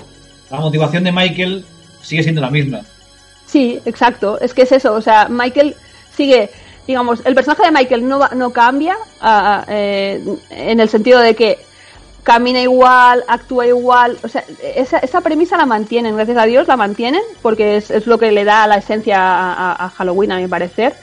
Eh, y su objetivo es eso, es matar, matar, matar. Y si mi objetivo es matar a este y por en medio eh, está esta gente y me está molestando para mi objetivo final, me los cargo sin problema.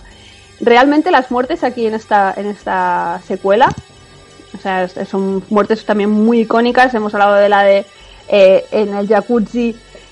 La chica es muy fuerte estar en un jacuzzi con tu pareja, tu novio, tu, tu ligue del día, eh, la enfermera y el, y el camillero, y el, el tipo, ostras, que parece que, la, que la- el agua está muy caliente, no sé qué, tal y cual. Vas a buscar, vas a intentar bajar el- el- la temperatura del agua. La chica se queda en, en la bañera, vemos plano de chica. En primer plano está la chica, ahí estupenda en su jacuzzi, y, y de imagen de fondo estás viendo cómo se están cargando al señor. Es- ese momento es muy heavy porque es que es ese, ese terror tan cercano de decir, hostia, es que puede pasar, puede pasar, te puede pasar a ti. Aunque Eh, Chicos, la próxima vez que estéis con vuestra pareja en el jacuzzi, que estéis escuchando ahora mismo el programa en un jacuzzi, que sepáis que el que está a vuestro lado. que es factible que escuches a... Claro, claro, claro, hombre, no me cabe ninguna duda, que varios miles. sobre todo en invierno que apetece muchísimo. Hay, hay que, hay que marcar ahora, eh, ahora no que es la segunda película, que aquí se abre ya, eh, el- digamos, el diagrama de, de los universos alternativos. Eh, Entonces, hasta ahora tenemos la primera y la segunda parte que van juntas. correcto. ¿De acuerdo? En la segunda parte se habla de que Lau- eh, Laurie Strutz es en realidad. Bueno, eso se puede decir. O sea, a ver, yo- eh, spoiler, Sí, no ya sé la- qué. Ya, ya lo, ya lo he la dicho. última, sí. Ya lo he dicho. Ya lo he Exactamente. dicho. Sí, sí, sí, lo has dicho. dicho. Para decirlo, menos de la última, eh, que bueno, un poquito por respeto, que no- hace muy poquito que se ha estrenado. No, claro, las la demás las destripamos como queramos. Eso, Laura Struz es la hermana pequeña de, de Mike Myers. Entonces, eh, esto se dice en la segunda parte, no en la primera. Eso es importante. Exacto. Porque cuando se hacen reboots de la primera parte, es- eso no ocurre. Entonces, vale, pues ya está. Es decir, esta, este universo, la 1 y la 2 van juntas. quiero comentar una cosita. Sí. Sí, dime. Es cuando hablábamos de la música, para mí esto no es, de- no es una canción de Carpenter, pero el agregar a la saga Mr. Sandman me parece un Oh, es acierto. brutal. Es brutal. Ajá. Y Y también comentar que eh, tras el estreno de Halloween 2 en el 82, eh, fue a juicio un tal Richard Dermer y que había matado a una pareja con 43 puñaladas Oh, y durante el juicio se dijo que todo fue a causa de una alucinación viendo Halloween 2 bajo los efectos de las drogas y el alcohol viendo Halloween 2 le pasó todo esto. Por eso, por eso, eh, John Carpenter, en, en una de las entrevistas del 95, creo que es, de varias que, que he estado repasando, eh, hace mu- mucho hincapié en que las películas no generan los psicópatas. Un psicópata Bueno. es psicópata viendo Mickey Mouse. Para cerrar la saga esta, yo os voy a plantar una bomba ahora mismo. Lauri eh, no es una Final Girl. Es una Scream Queen, pero no es una Final Girl. Lauri nunca ha sido capaz de enfrentarse a Myers, Eh, en la primera le clava una percha en el ojo. Claro. pero no la gana. O sea, no gana. Ella no, No, es no, capaz. no. Eh, porque no, como, o sea, estamos Es hablando de una chica. dos veces. O sea, tanto la 1 como la pero, 2. Omar, tío, está hablando de una chica con 16 años que está en su casa, eh, o sea, está haciendo de babysitter con un niño. Pero Mar- Marta, como cualquier Final Girl. Claro, estamos hablando de una Final Girl. Pues no es una Final Claro. Girl. O, o la de la de Elm Street también tiene 16 años. Es decir, o la de Viernes 13. Entonces estamos ante el nacimiento de una gran Scream Queen, pero no hace una gran Final Girl. La controversia, la controversia. Se Saltó, saltó el debate.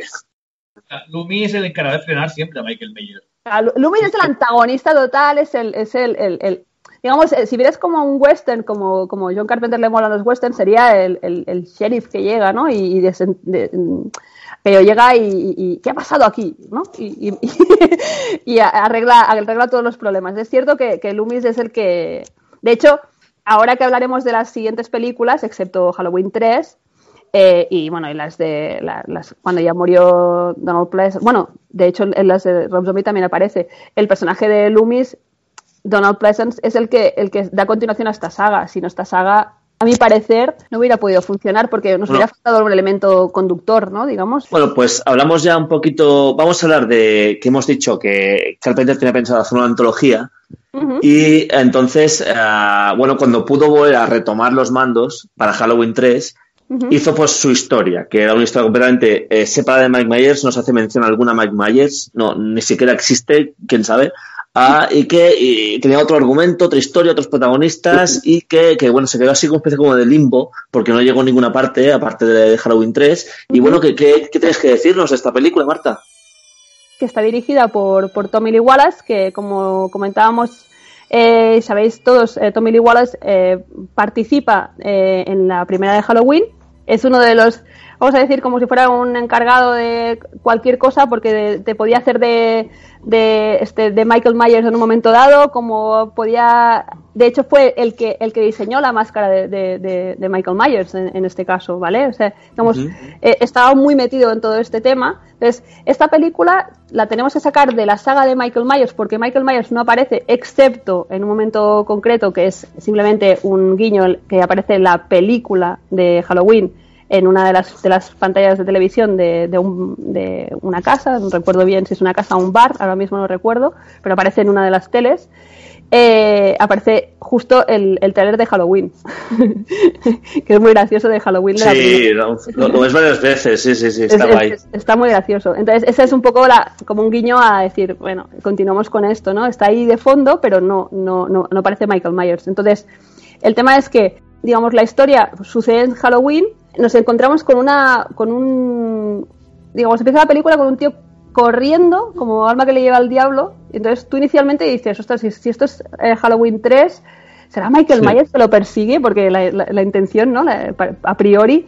Y no, no, no tiene nada que ver, como decíamos antes, no tiene nada que ver con Michael Myers, simplemente es que sucede en Halloween. Entonces, eh, le están persiguiendo unas personas, unos hombres que van trajeados completamente y que tienen unos movimientos como muy parecen robots realmente son como como eh, eh, de hecho se puede anticipar un poco la película eh también eh, digamos no no es un final Cuenta, cuenta. sorprendente, ¿no? Entonces, ese señor acaba muerto, llega al hospital y en el hospital eh, lo atiende un, o sea, un doctor, eh, empieza a, ver que hay cosas que no le cuadran, ¿no? Entonces, puedes analizar estas muestras, puedes analizar, esto, lo de más allá, tal. Este camino de, de, de, de- estas, estos análisis de que no le cuadran cosas, le llega a, a- a compartir aventura con la hija de este señor, que viene a ver que ha muerto mi padre, ta, ta, ta, ta, ta. Entonces, a partir de aquí, ven que algo no está cuadrando y deciden ir a, a reconstruir los últimos pasos del padre de esta chica. Entonces, les lleva a, a un pueblo de Estados Unidos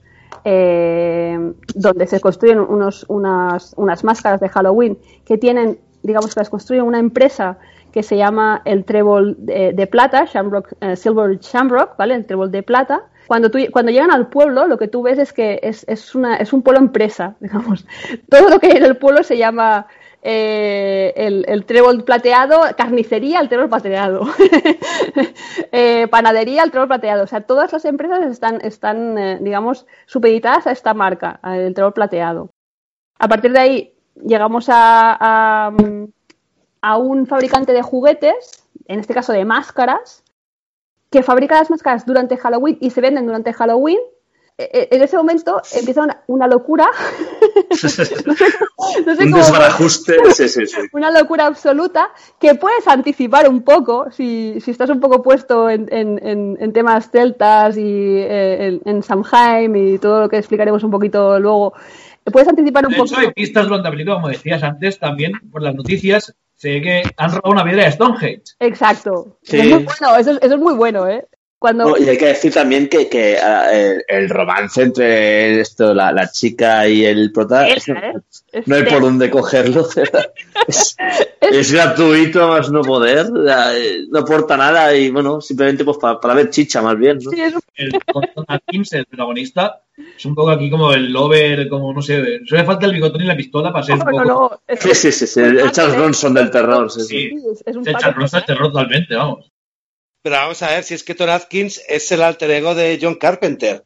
O sea, es el, la- el, el rollo que tiene con la chica en esta peli Eh, es el mismo que tiene con Jamie Lee Curtis en La Sí. Niebla. El mismo actor. O sea, sí, sí, sí, sí. John Carpenter quiere ser Tom Atkins y tener ese bigotón. A mí lo que me gusta de esta película, que supongo que es gracias a John Carpenter, que está detrás del guion, es que pasamos de un slasher a una película de Matt Doctor. Sí, porque yo creo que aprovecharía cada película no para una, una visión distinta. Si hubiera si la idea hubiera evolucionado, hubiera continuado, mejor dicho, habría pues un poquito tocado todos los palos, ¿no? De lo- los terrores, digamos, del Esa, esa era la idea original de, de Carpenter, hacer esto. Totalmente. hacer- Yo, de, de- de hecho, de las, de las todas clásicas, es la, para mí es la última que me gustó. es diferente, además eh, introduce eh, lo que, lo, lo que se conoce del tema, pues eso, la, la parte celta, eh, la parte de Samhain que, que hace, eh, escribe Michael Myers en la pizarra, lo de Samhain. Se, introduce el tema de Stonehenge, eh, em- empieza a, pa- a aparecer la parte druídica de- de Halloween. Entonces nos, explican, nos empiezan a explicar cuál es el significado real de Halloween, que no es una fiesta baladí de ah, Sí, sí. vamos a disfrazarnos de, de brujas y tal y a pedir caramelos. No, no, tiene una, tiene una, un, una, un sub- subyace una parte oculta bastante potente. Tiene un rollo pagano, tiene un rollo pagano muy, muy, muy chulo, sí, sí. Sí, pero, pero chungo, ¿eh? Porque sí. eran, era, era sacrificios humanos, eran hogueras para sacrificar gente. De hecho, el truco de trato era para, si tú en la puerta ponías una, una calabaza, estabas diciendo, puede venir usted a llevarse a mi señora o a mi señor o a mi niño para hacer el sacrificio humano. Pues no, Marta, lo de, lo de las calabazas, es decir, es, es bastante posterior. Es de, es de cuando las calabazas se, introdujo, cuando en las colonias irlandesas en Estados Unidos, cuando la colonizaron, eh, había la- las leyendas que se hacía con, de hecho se hacía con nabos. Había una, un excedente de, de calabazas de la hostia, como aquí las uvas en Nochevieja, que fue un poquito lo mismo, pues se cambió a calabazas. Pero realmente lo de los sacrificios humanos es de, viene de Sanarheim, eso sí que, que, que se, que se Claro. caracteriza la gente y tal. Pero las calabazas era, esto fue, pasó cientos No, de años sí, más lo que tarde. me refiero, me refiero es, es eso que, digamos, la evolución es esa. eh, bueno, es que claro, hay diferentes, aquí claro, como todo hay diferentes versiones, pero sí, sí que es cierto que lo que se hacía a- al, al vestirse de brujas y demonios y tal era espantar a esas brujas de esos demonios, porque se creía que estaban, eh, bueno, pues eh, eh, en nuestros alrededores existían esas brujas y esos demonios y se vestían para, para alejar el mal no para no, no para celebrar el mal, sino para ahuyentarlo. Eso es como es la, la- la idea ori- original. Entonces, a partir de aquí, digamos, se juega con el tema de, de- de Stonehenge, como, como decía Omar al principio, que durante la, la trama de la película ves que hay un momento que en las noticias te enteras que han robado una piedra de Stonehenge, como si se pudiera robar una piedra de Tú vas Stonehenge. ahí, vas ahí con tu furgoneta, ¿eh? la levantas con un hidráulico y para casa. Y luego yo creo que la pones en un bar, es que eh, Sí. es como una paranoia. Está bien porque una vez la quitas de ahí ya no lo encuentras nunca más porque es una piedra. Es decir, la puedes botar en cualquier lado que no sabes qué es esa piedra, ¿sabes? Entonces el tema está en que Stonehenge, una de las, de posibles versiones de, para qué servía Stonehenge, porque aún, aún no tenemos la certeza absoluta, es que podría ser un, lugar de, sacrificios humanos. Y ese es el, esa es la, vertiente que, que, mueve esta película. Entonces, al tener esta piedra, haber estado expuesta a, a tantos sacrificios humanos a lo largo de la historia, pues tiene un poder ancestral que es el que busca este, este druida que vive en este pueblo y que crea estas máscaras para de algún modo, a través de eh, una parte, digamos, de la piedra eh, traspasada a, a unos, a unos microchips. Sí, sí, sí, sí, todo, todo, todo correcto. es que es muy tela, ¿eh? Ayudadme, por favor, amigos, porque Déjate, déjate llevar, Marta, déjate llevar. Estamos hablando que microchips y cosas de estas y circuitos y tal, pues la gente no estaría muy versada. Entonces, bueno, podría colar perfectamente. Sí, bueno, pero también hay que tener en cuenta que ese microchip tiene un trocito de, de la piedra azul de Stonehenge, que es lo Claro. que han robado. O sea, entonces como Sí. que todo cuadra. Sí, sí, sí, sí, sí, sí, sí. No, no, porque es eso, les ponen la- el trocito. Por eso han robado la piedra, amigos. Es que han robado la piedra para coger, desmontarla a trocitos pero- y colocar cada uno de estos trocitos en estas máscaras. Pero que el plan ultra secreto y que es de malo, malo, muy malo, todos los niños de América lleven estas máscaras y estas máscaras interactúan con, con una frecuencia que emite la televisión, unas imágenes que emite la, la- la televisión, Este anuncio que se va repitiendo de vez en cuando. Hay un anuncio.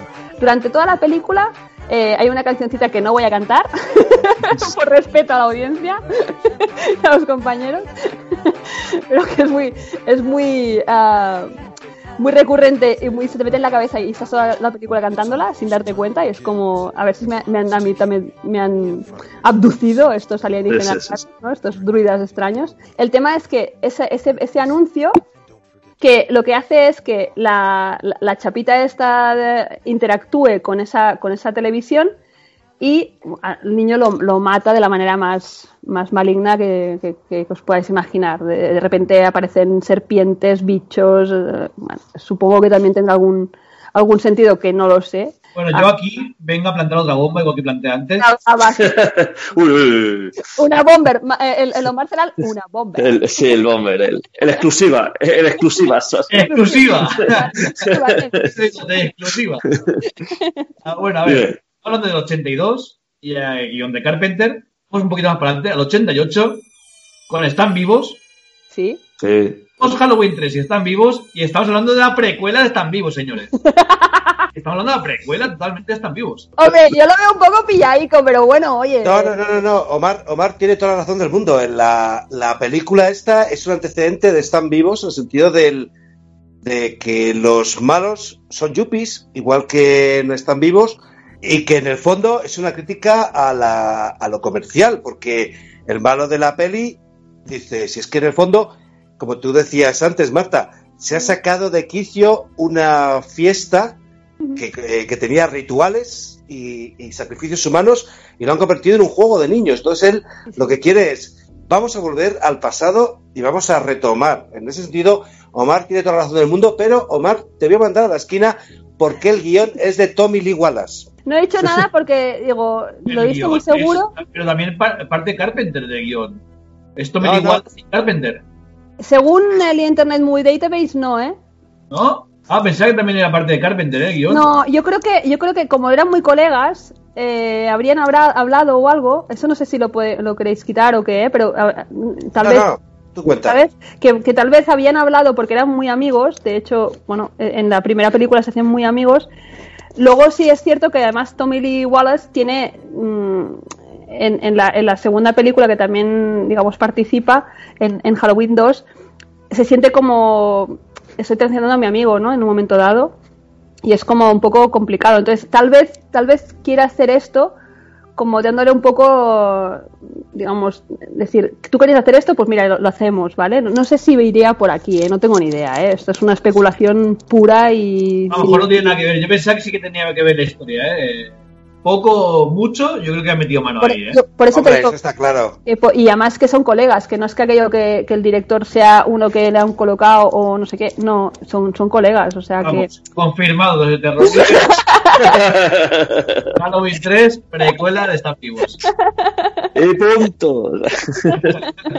Vaya tela. no, Muy pero bien. es eso, que, que, que, que el, el tipo es, es extremadamente malo, quiere cargarse a todos los niños del mundo, bueno, del mundo de Estados Unidos, porque de momento solo en Estados Unidos se vende la máscara, de Solo momento, existe, solo existe ahí.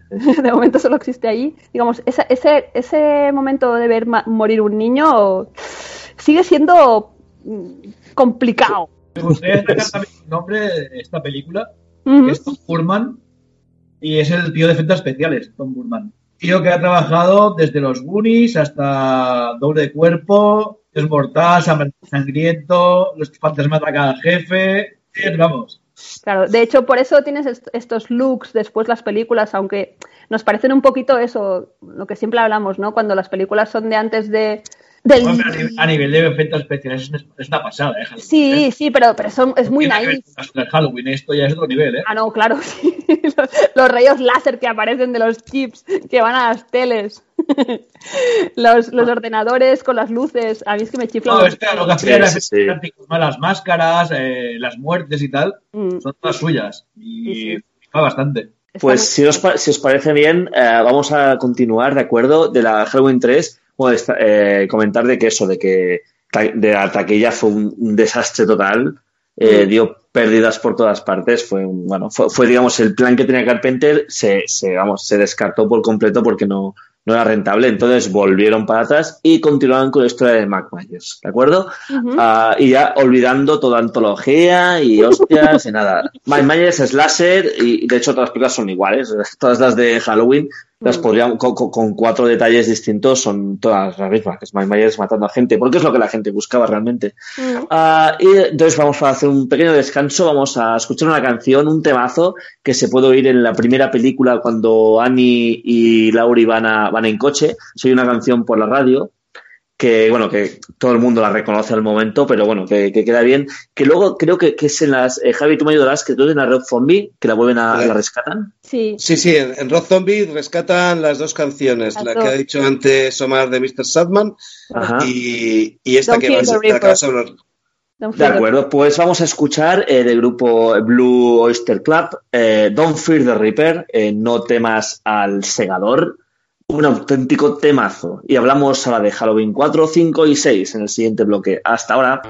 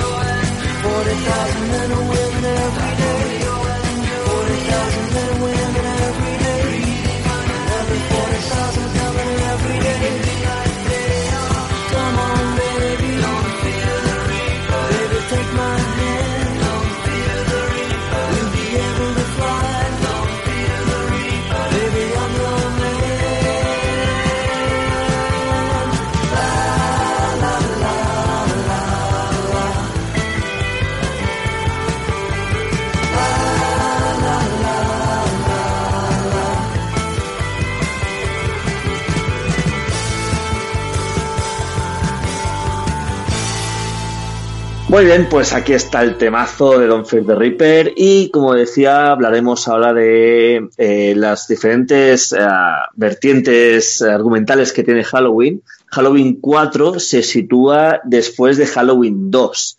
Ah, es una de las tantas posibilidades ¿no? que luego se abrirán. Pues una de ellas es Halloween 4 ah, y que hablará de ella Javi. Javi, ¿qué tienes que decirnos? Bueno, bienvenidos a la ciudad de Haddonfield, en la que todos los padres dejan a sus hijos la noche de Halloween y se van a cenar fuera, porque en todas las pelis de Halloween ocurre esto. En fin, nos encontramos con que el fracaso de Halloween 3 hace que de repente le digan a Carpenter, la franquicia que tú quieres no funciona, vamos a volver al mundo Michael Myers. Entonces John Carpenter coge y escribe un tratamiento que le presenta a los productores en el que vuelve a lo que Marta reclamaba, que era el terror psicológico. Se basaba en más o menos cómo es la vida de Haddonfield años después de la masacre de Michael Myers, que es una cosa que va a jugar bastante, no con el, con el guion que presentó Carpenter, sino con la retrocontinuidad que continuamente vamos a ver en las siguientes películas. Vale, ¿de qué va Halloween 4? No han escarmentado y deciden trasladar a Michael Myers, que desde la explosión final de Halloween 2 está en coma. En el interín hay un accidente porque Myers, que es el mal puro, eh, ha estado fingiendo el coma durante muchos años. Claro que sí. fácil, fácil. pero. A ver, estamos hablando de Michael Myers, el, el- el ser sobrenatural que le falta Sí, sí. volar.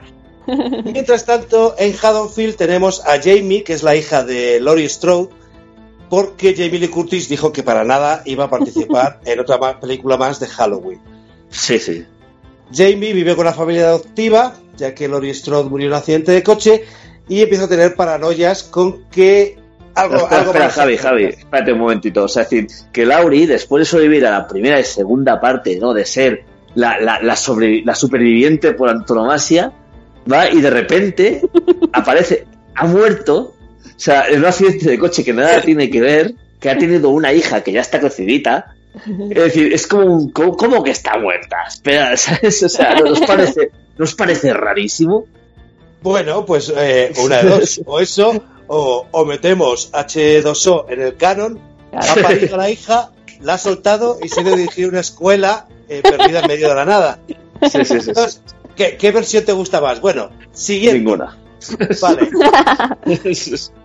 Total, en el interín, desde Sanguinario hasta que se hace esta peli, eh, la saga de Viernes 13 y el Slasher ha tenido, ha dado muchísimo dinero y entonces eh, lo que decide Mustafa Akkad y los productores es vamos a coger los elementos de Viernes 13 que funcionan y los vamos a aplicar a la franquicia. O sea, en lugar de decir vamos a utilizar los elementos originales de la película, es no, no, vamos a coger lo que la película original dio de sí y lo vamos a aplicar aquí, con la fórmula ya agotada.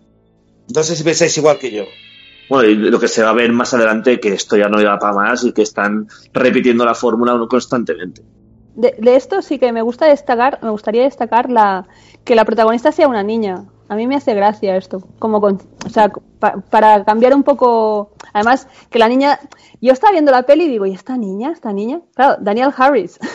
Sí, sí, sí, sí, sí, sí, sí. no es cualquier niña. No, no. Entonces- Siguió, siguió. Continúa Claro. con su carrera. sí, Claro, sí. es- es- es- entonces que, que sea una niña la protagonista también la hace mucho más vulnerable y además estás todo el rato pensando, ¿esta niña la vas a matar? ¿En serio? Y ese, eso a mí me mola. A mí también me gusta porque además le da un, un toque familiar a la saga, ¿no? O sea, que decir que Claro. eh, estamos, estamos viendo que es Laurie Strode ha muerto en ese accidente o no accidente, Mm. según Oriol, y eh, la niña, pues eso, es, es la siguiente víctima propiciatoria de, de Michael Myers. Lo que pasa es que por el camino tenemos la estela de Viernes 13 y se va cargando todo lo que se le ponga por delante. Sí, sí. Empezando con una gasolinera que revienta. Eso es genial porque eh, no solo conduce, ha conducido coches, sino que en esta vez lo que se lleva es una grúa. Que yo creo que en esta escena gasolinera de habla Javi, Sí. le pones a Michael Myers unas gafas de sol y Highway to Hell, y la escena gana como enteros. ¿Se pondría las gafas de sol encima de la máscara, Omar? por supuesto, por favor. Ah, vale, vale, vale, vale. Eh, resumiendo así un poco a toda velocidad, eh, Jamie vive con sus padres adoptivos y con la hermanastra, digamos, que, como no puede ser de otra manera, sus padres se van a cenar fuera esa noche y ella se queda cuidándole. Bueno, sí, aparece Donald Pleasance, el- lo que hablábamos antes, ya que Jamie Lee Curtis no quiso aparecer, Donald Pleasance, pues digamos que era el nombre grande de cartel, claro. el, el reclamo. ¿Qué os, pa- qué os parece la película? Hombre. digo que de las tres que hablarás es la que, mm, entre comillas, más me gustó. Mm. Pero que, bueno, dejaba bastante que desear el rollo este de... Es que es eso, es que es más de lo mismo. Es, eh, yo la encontré que es una que, que ya estaba agotando la fórmula y que la veía un poquito, bueno, pues ya por, por inercia, ¿sabes? Pero que apetecer, apetecer no me apetecía demasiado. Es que aparte es como, bueno, como la, como Jamie, Jamie Lee, además se llama Jamie la, la protagonista, Daniel Harris se llama Jamie en la peli. Como Jamie Lee no quiere participar, pues en vez de hermana ahora ponemos a la sobrina. Ostras. No, es la hija, la hija. No, la sobrina No, de el de Michael. Mike Myers. Claro, claro, Claro. la hija de Laurie, La- Claro. sobrina. Bueno, lo, mi- lo mismo, que la sobrina de, de Michael Myers, ¿no? Y dices, ostras, eh, es como. Es un poco pillado pillado por los pelos. Sí que es cierto que tiene cosas. Tiene escenas que son, son chulas y es interesante dentro de todo. Aunque yo no soy muy. Yo me hubiera quedado con la primera y como muchísimo la segunda. Pero yo no hubiera tirado mucho más. Y entonces entiendo que, que la saga y que los fans de la saga eh, reclamaran y tal y, y bueno que es bastante que son dignas las películas que son dignas la- Bueno. dentro de todo bueno son dignas dentro de hay, hay películas mucho peores Sí, claro, pero claro, pero claro, si tiramos el listón a la basura, pues claro. No, pero es decir que es, es digno en el sentido de que, bueno, pues vale, está ahí, y la, la ves y dices, vale, pues muy bien, ya la he visto. Sí, sí, ya, ya la puedo olvidar, sí, y sí. ya está, y ya no, no sé. A mí no me aporta muchas cosas, no, no, no me desagrada, pero tampoco me aporta nada, ni... Yo creo que esta película es un poco hija de su época. Sí, Sí. Hablábamos en otras ocasiones, igual que hubo Viernes 13-7, Mm. igual que hubo... Sí, es- O sea, en Street 5, bueno, 5 Esta- está. es la- Halloween 4 tenía que llegar, era inevitable, y yo creo que es un mal menor, porque visto lo visto, Claro. con otras. Claro, es lo que te digo, que yo creo que dentro de todo, de- dentro de todo lo que hemos visto, de todas las sagas que se han hecho, que re- han hecho real- reales barbaridades ah, de explotación absoluta, dentro de todo es digna. O sea, Bueno, y lo mejor de todo es que vemos a Daniel Harris por primera vez. ¿no? claro, es que es eso, es que es el debut en pantalla de Daniel Harris, además, y es tan Mm. pequeñita, eh, tan mona ella, con, con los vestidicos que lleva y tal. Entonces, realmente sí que, bueno, le dan otro, le dan otro, ca- otro, mm, otro cariz porque es una niña la protagonista. Entonces, aún, aún es mucho más vulnerable mm, el, el personaje, ¿no? Es como más, da muchísima más pena, pobrecita, que... Pero claro, luego resulta que no nos da tanta pena a la niña. Bueno, pero a ver, yo, yo el problema que veo con, con Halloween 4 Mm. es que en el fondo es una franquicia que iban a, a mal explotar. En el sentido que, bueno, vale, tienes un guion que bebe un poco de las películas anteriores de Slasher, pero es que contratas a Dwight H. Little, es, es un tío que tan pronto te hace una película de Van Damme como Liberada Willy 2. Lo, lo- lo que te quiero decir es que lo que falta Sí, que- detrás de la película, aparte de. Ya, ya desde el principio eh, está mal enfocada. O sea, tienes a un director que en el fondo es un pegaplanos y, y- y que te rueda una y te rueda unos unos disparos que parecen sacados del equipo A. Sí. Ralen- ralentiza los planos Mm. y bueno, y aún así hay un par de planos a mí la película que me gustan bastante. Hay un momento en el que el doctor Loomis va por la carretera y en medio de una nube de polvo y surge un, un- un camión detrás que es de un viejo evangelista. Ese plano lo tiene que rodar desde la segunda unidad, porque es que está guay. el, de, el- el de recambio. Pero, Javi, como dices tú, mira si está destinada a fracasar esta película, que aparte del director, estamos hablando de un guionista, Mm, que su primera película fue esta mismo. O sea, está hablando, de un- le damos Halloween 4 a un guionista novel. Hostia. Es más, después lo más destacable que tiene es Spawn, Persecución Extrema con John Cena y cosas del calibre este, ¿eh? Y Ya, luego- sí, claro. Ah, pero piensa que, que en el mundo del guion eh, hay, hay mucho que, que trabajas un poco sin acreditarte Mm, y luego cuando ven que despuntas un poco, pues ya te dan un guion tuyo en- por una película, ¿sabes? Claro. Porque esto de guionista, pff, hay por ejemplo el, el, el Secret Thriller, el de One Tomahawk, hasta Mm. que no pudo filmar guion, había hecho un montón en Claro. nombre de otro, ¿sabes? Este, este Sí, mundillo, pff, vete a saber. A ver, lo, lo que dice Omar, y tiene razón, es que en Halloween 4 se juntó lo mejor de cada casa. Sí, sí. Eso es lo que, Es que, que luego se sorprenden que sale mal, ¿sabes? Sí, sí. además, el guion lo, lo escribió en 11 días, horas antes de que empezase una huelga de guionistas y no poder seguir escribiéndolo. Estupendo. Pero bueno, yo, yo hay, hay una cosa que destacar de la peli, Mm, que dentro de todo lo que estamos hablando es con lo que me voy a quedar, que es que hay una idea que me parece que está guay, que es que cuando vuelve Michael Myers al pueblo, se organiza un grupo de gente de nos lo vamos a cargar. Ay, me encanta. ciudad". Pero el problema, Sí, sí, sí, es que- sí. el problema está en que tiene una de las peores escenas que he visto en mucho tiempo, que es ver a un tío con una máscara, lo acribillan a tiros, Eh, Es un chavalín. Y, dicen, oye, que te has cargado el hijo no sé quién. Se hacen Ah, un moonwalker pues vale. para atrás, se montan en el coche y siguen tirando. A otra cosa. no, le, no le remuerde la conciencia ni tienen un ataque de ay Dios mío, ¿qué hemos hecho? Nada. No, no, es, es- es la turba enfurecida de Haddonfield, ¿sabes? Yo reconozco que, eh, aunque solo sea por esa secuencia, yo creo A mí que me mola ese momento. habría, habría que ver Halloween 4. Luego, ¿qué es lo que tenemos? Pues más de lo mismo, ¿no? O sea, tenemos dos Scream Queens, que son la hermanastra y Mm. Jamie. Tenemos... ¿Son Final Girls, Omar, las dos? Sí, no, quizá. Harris es Final Girl, ¿eh? Yo creo que Daniel Harris sí. No, Tú pues yo, yo, tienes debilidad por Daniel contrario. Harris, tío. No, es Final Girl, totalmente. Yo, yo- yo creo que es justo lo contrario, que la Final Girl es la otra, la, la canguro, la rubia. Porque ella sí que combate contra La- Mike. el- Eh, el la niña se esconde. La niña. Es decir, ¿me, me entiendes? ¿no? Es decir, la niña sobrevive porque se esconde y tal, que es lo que debe hacer. Pero la otra sí que se encara un poco. De, de una Screen Queen que después se transformaría en Final Girl. No hay mucho más que contar de la película, excepto que tiene un final bastante bochornoso, porque es Abierto. que, eh, a- bueno, abierto no, supuestamente le matan. Porque, atención, señores, acaban tanto la turba enfurecida como los policías le empiezan a disparar indiscriminadamente y resulta que detrás de Michael Myers hay una mina en la que se hunde Michael Myers. Pero esa mina está- ha salido ahí por, por eh, verbigracia. Y luego tenemos un final que mucha gente quiere establecer relaciones con Viernes 13 porque digamos que el final de Viernes 13 4 y el final de Viernes, eh, digo, de Halloween 4 son exactamente las mismas, en las que un menor, Mm. después de enfrentarse al hombre del saco, al, al mal, eh, toma la máscara de su peor pesadilla y sigue su camino. Con un presupuesto de 5 millones de dólares, 17 millones de dólares, con lo cual, pues estaba claro que iban a, a hacer otra película más, ¿no? Y pasamos a la siguiente joya de la corona. Halloween 5, La venganza de Michael Myers. Que, que el Esta- título esta ya es tela, ¿eh? Es, tan- es tan buena, es tan buena.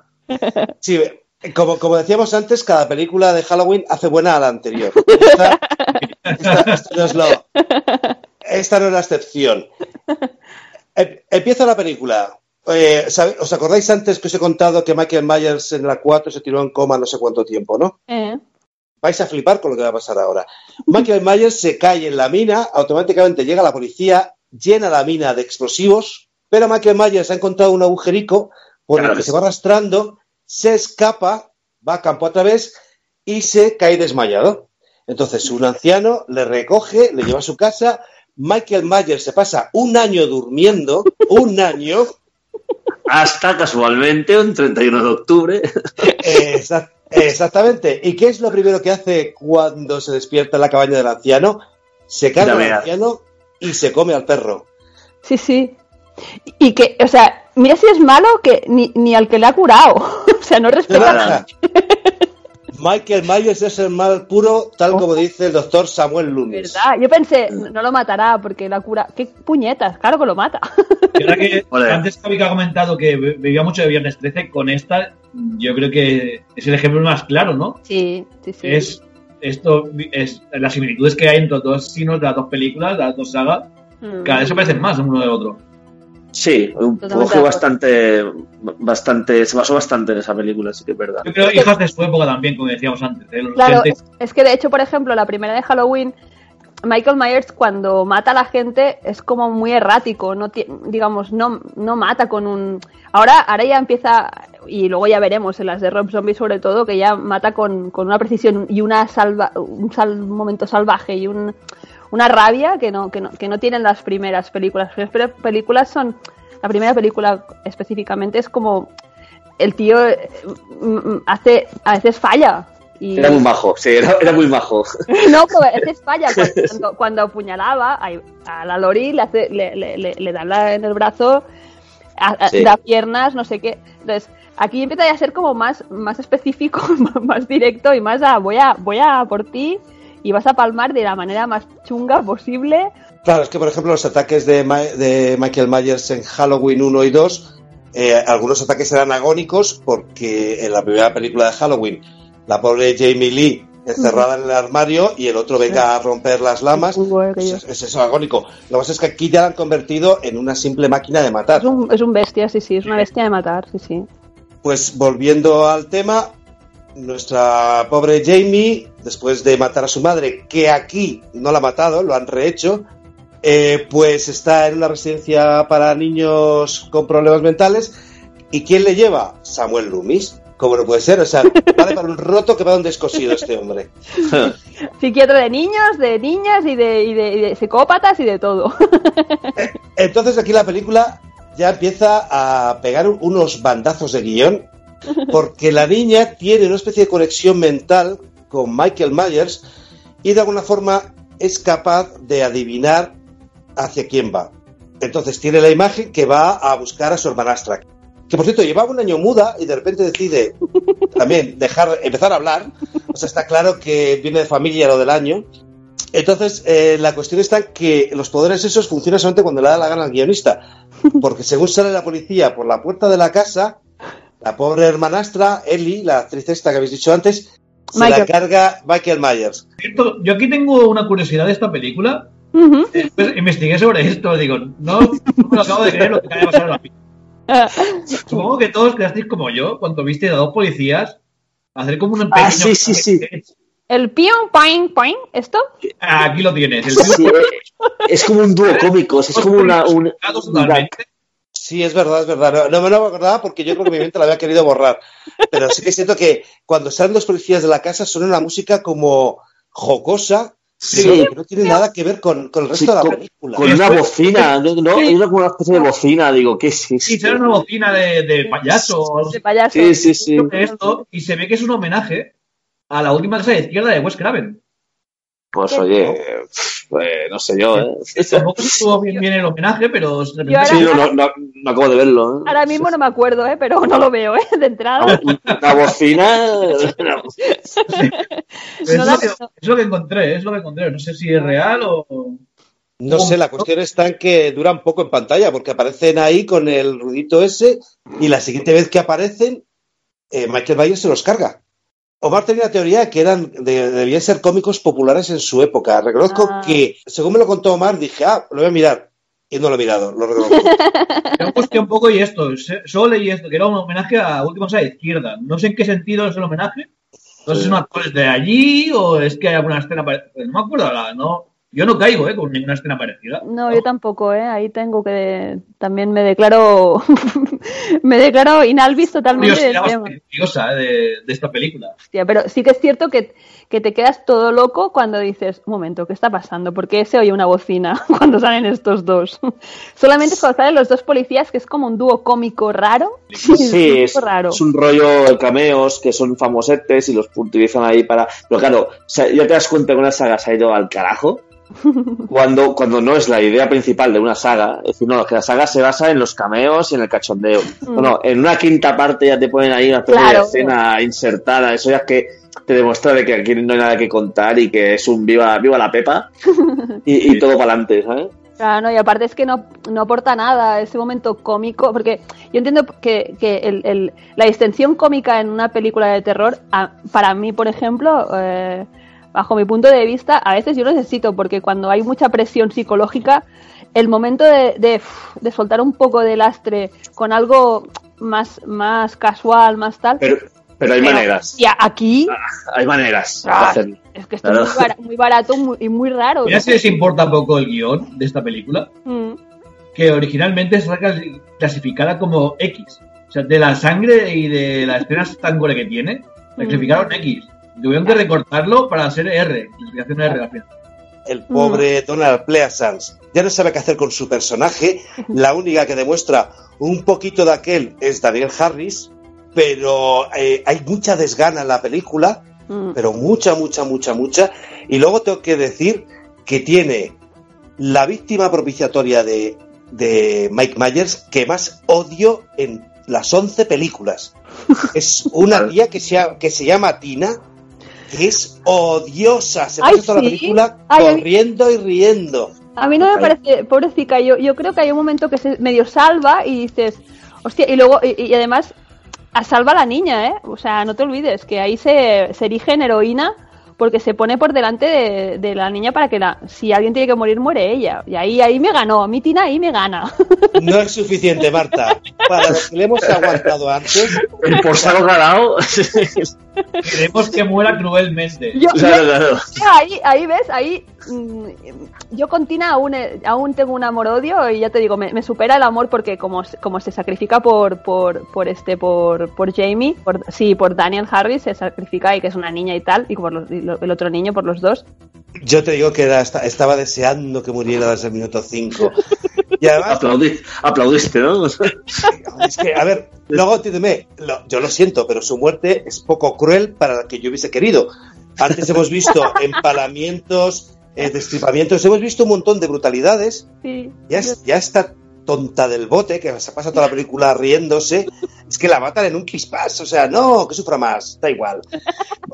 Bueno, entonces, aquí te, te introducen a un hombre de negro durante todo el metraje Ah, eso es que, buenísimo. que tú no sabes muy bien qué es, qué demonios está haciendo en la peli.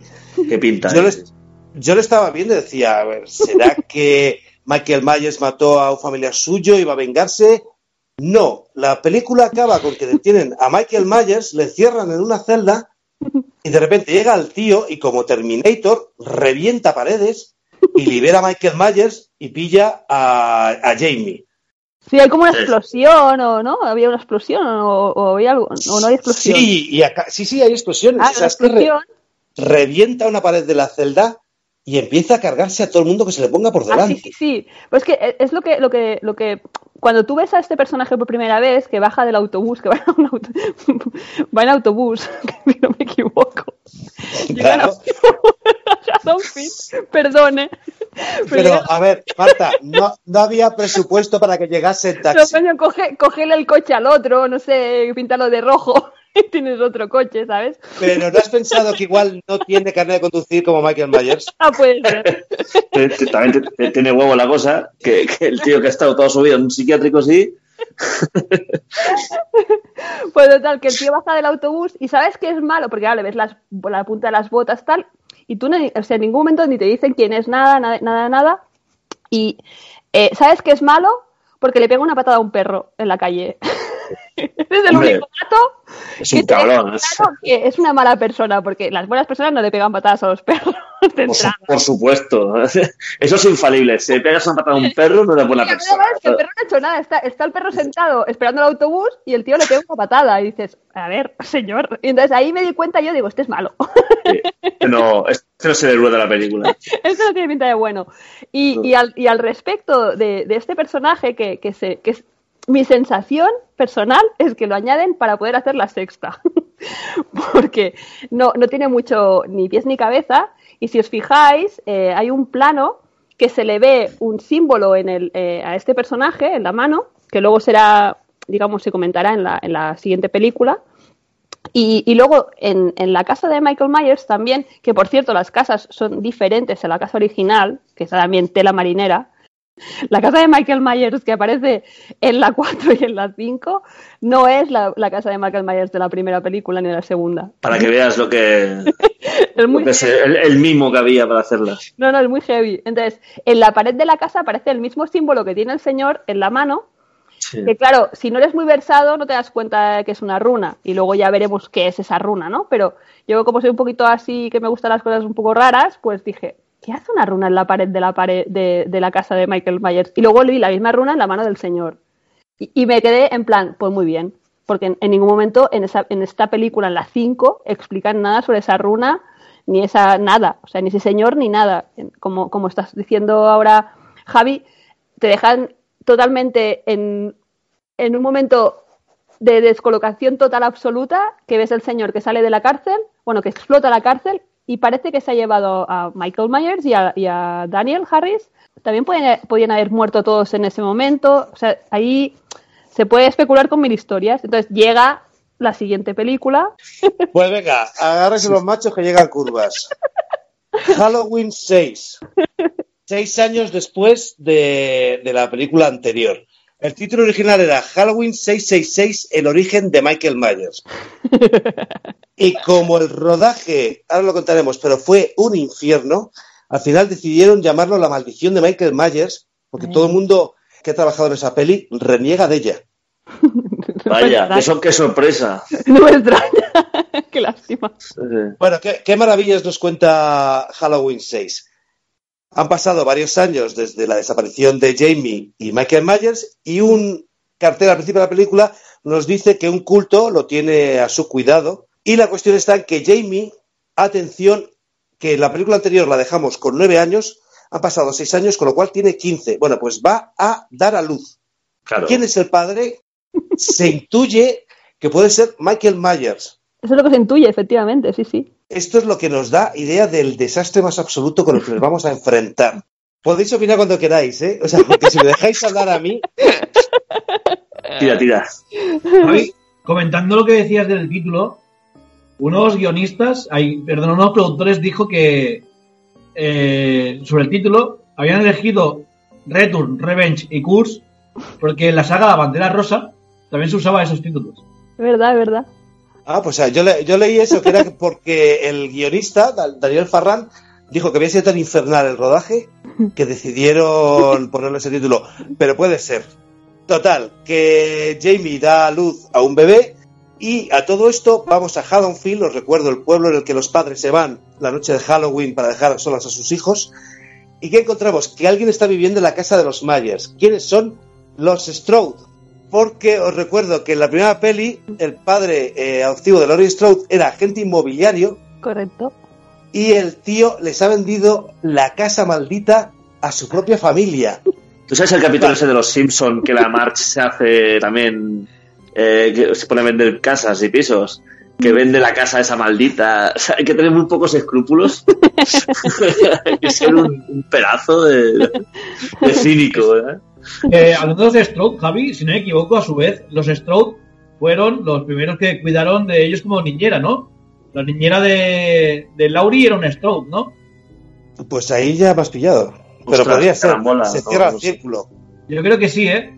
Sí, yo creo que sí, que lo hice en una de las pelis. Eh, no sé si en En el esta Halloween. misma, si no me equivoco, lo dice que su madre fue la niñera de Laurie. Si no me Claro, es que en esta peli Ah, o se inventan todo, o sea, se hacen en plan, venga, va, ahora, ahora que me va bien. Vale, pues ahora que sea la hija de... un poco rizando el rizo hace rato, como sea. Es pero a mí me gusta, a mí me gusta la retrocontinuidad que están metiendo. Si no fuese tan ridículo todo lo que cuentan, la retrocontinuidad de tenerlo todo encerrado en el mismo pueblo, a mí me parecería bien. El Mm. problema es eso, que es todo ridículo. Bueno, pues vamos a seguir que eh, ahora viene lo mejor. Mm. Enfrente de la casa de los Strode vive un chaval que en plan ventana indiscreta no hace más que espiarles. ¿Quién es? Me preguntaréis. Nada más y nada menos que Tommy, el niño que cuidó Laurie Strode en la primera noche de Halloween Ole. interpretado por Paul Rudd en un papel del que quiere alejarse lo máximo posible. Era su segunda, era su segunda película después de trabajar en televisión. Vale, ¿qué encontramos en la película? Eh, no lo sé, no lo sé porque tenemos a Michael Myers que está persiguiendo a su sobrino, perdón, a su sobrino nieto, Sobrino nieto no, sería sobrino segundo o algo así. sobrino nieto, Tío abuelo, ¿no? Pues si eres tío abuelo, pues sobrino nieto, ¿no? sobrino nieto, claro. Ah, vale. Bueno, pues Aclarado. Aquí volvemos a retomar el elemento místico que John Carpenter sembró en la segunda peli. ¿Os acordáis lo que hemos hablado antes de Sam Hain en la escuela? Pues aquí lo retoman y lo mezclan con, las, con la leyenda de Thorn, que es una antigua leyenda que para que una tribu se salve, un miembro debe matar a toda su familia. Con eso explicaría por Claro. qué Michael Myers quiere volver a Haddonfield para matar a Lori.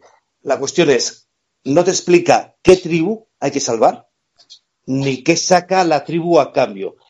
Por si fuera poco, luego resulta que por ahí está dando vueltas el pobre Samuel Loomis, Donald Pleasance en sus últimos días de vida, y de repente resulta que el niño lo quieren para una industria farmacéutica. Eso es lo que yo entendí. Pues no, no te puedo ayudar, Javi. Hostia. A- a- a- aquí yo ahora me he perdido, con la industria farmacéutica me he perdido, lo siento, ¿eh? tal vez sí, pero me he perdido totalmente. Omar, échame una mano. Me suena, pero es que te voy a mentir.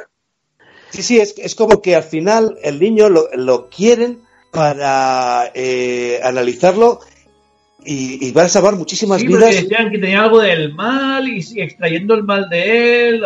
Algo Claro, así. claro. A ver, ¿cuál, ¿cuál habéis visto vosotros? Porque hay diferentes versiones, ¿eh? Tal Bueno, vez claro, no hemos hablado de eso, que hay dos versiones. Sí, Claro. exactamente. No, hay dos, no, hay, hay tres, hay mil, creo, hay- pero... sí, hay un montón de versiones. Yo he Sí. visto la de... La, de... La que habla Javi es la, es la de cine.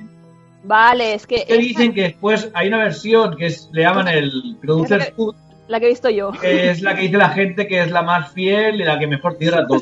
Imagínate si yo estoy flipando sin tener de el contexto que te pone en la película, lo que debe de flipar comentar una cosita que yo he visto también la de Javi, he visto la, lo que es digamos la versión oficial, la que Sí. llegó cine. Pero sí que me leí los, eh, por, por curiosidad, los grandes cambios que había de una a otra. y me quedo con dos grandes cambios. Para mí uno es el de que directamente eh, la, la sobrina, la Jamie, eh, no sale en la de cine. Sale ya otra actriz haciendo de ella. Claro, sí, sí. O En sea, cambio, la- aquí en la, en la de en, en la de montaje de productor sí que sale imágenes de ella del pasado. Y aparte, si os acordáis, ella muere de granero, la, la estampa Michael Myers contra una máquina de, de trinchar. En cambio, el montaje del, del productor le pega un tiro en la cabeza, en ella el no hospital. ella va al hospital. Y esto Mm. no pasa en la versión de cine. en el En la versión de cine la, la entrincha contra una máquina de trinchar y muere ya De automáticamente. hecho, en el hospital, si no me equivoco, creo que no la mata ni Michael Myers, creo que la mata el doctor, creo. Es que ahora no me acuerdo muy bien. Sí, algo así me suena. Sí, Y, es y- que.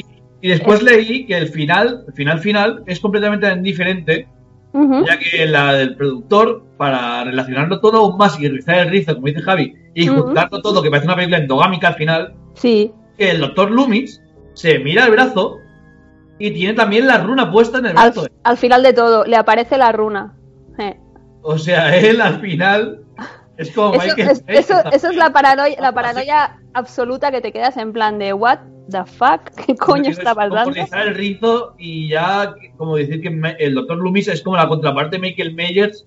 A su vez los dos están destinados a ser lo- la- uno como el otro, vamos. Sí, pero, pero, pero ese momento eh, que es, es, es absurdísimo, de locura absoluta de final, es unas runas en el suelo, Michael Myers en medio, o sea, el, el tipo, eh, eh, el, el- el- niño Tommy Doyle, crecidito, es un friki y en su ordenador del 95 eh, tiene un programa que va pasando las runas y explica que hay una constelación que tiene la forma de la runa de, de, de Thor, esta runa que es como un triángulo con una raya, digamos, siguiendo la línea del triángulo, ¿vale? Pasa eso cuando, o sea, ese momento cuando hay esa constelación, o sea, cuando se produce esa alineación de esas, de esa, se ve esa constelación en el cielo, con esa alien- joder, alineación de, de- de estrellas, ¿vale? Ahí es cuando, cuando vuelve a renacer el mal este encarnado, que sería Michael Myers. Entonces, al ser el niño supuestamente el hijo de Michael Myers, lo quieren sacrificar para bueno, para con- dar continuidad a, a- a la saga. Es que muy bien, yo te digo, no se entiende muy. O, o yo soy un poco que no me entero las cosas.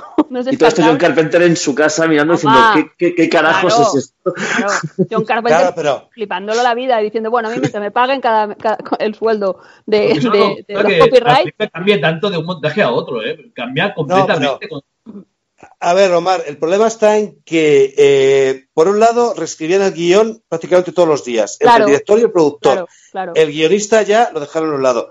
Luego, cuando hicieron los, los, los test de público, la destrozaron la película. Claro. Y entonces, ¿qué dijo la productora? Resuts, en el interín se murió eh, Donald Pleasance. Claro. Entonces, de repente se encontraron una película que era un Frankenstein. No sabían qué hacer con ella. Sí, sí. Y entonces lo, lo- lo montaron con diversas piezas, con eh, dame de la versión del productor eh, tres cuartas partes Claro. y metemos una cuarta de la que de la que hemos rodado. Entonces, pero la cuestión está que porque me habéis- lo que me estáis contando, Marta, que ha visto montaje del productor, sigue siendo igual de galimatías.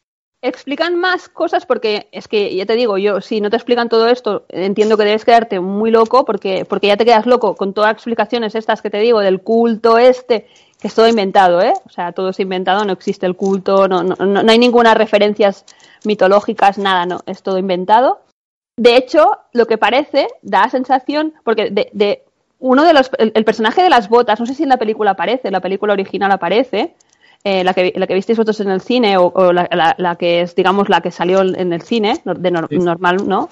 Ah, no, lo- no lo- el, el montaje de los productores. Eh, el tipo de las botas es el doctor que está con Loomis en la primera Halloween. No jodas. Cuidado, ¿eh? Cuidado el tema. Ah, cierto, pero es que, ¿sabes lo que pasa? Yo tengo el problema de que he visto la película Hmm. Y a su vez me he leído todo el guion de la Producer's Cut para saber de qué iba. Ah, vale. Y ahora tengo en mi cabeza, me invento, si me hablas de esto, Un- digo un- sí, un me acuerdo, pero no sé dónde me acuerdo. Claro, claro.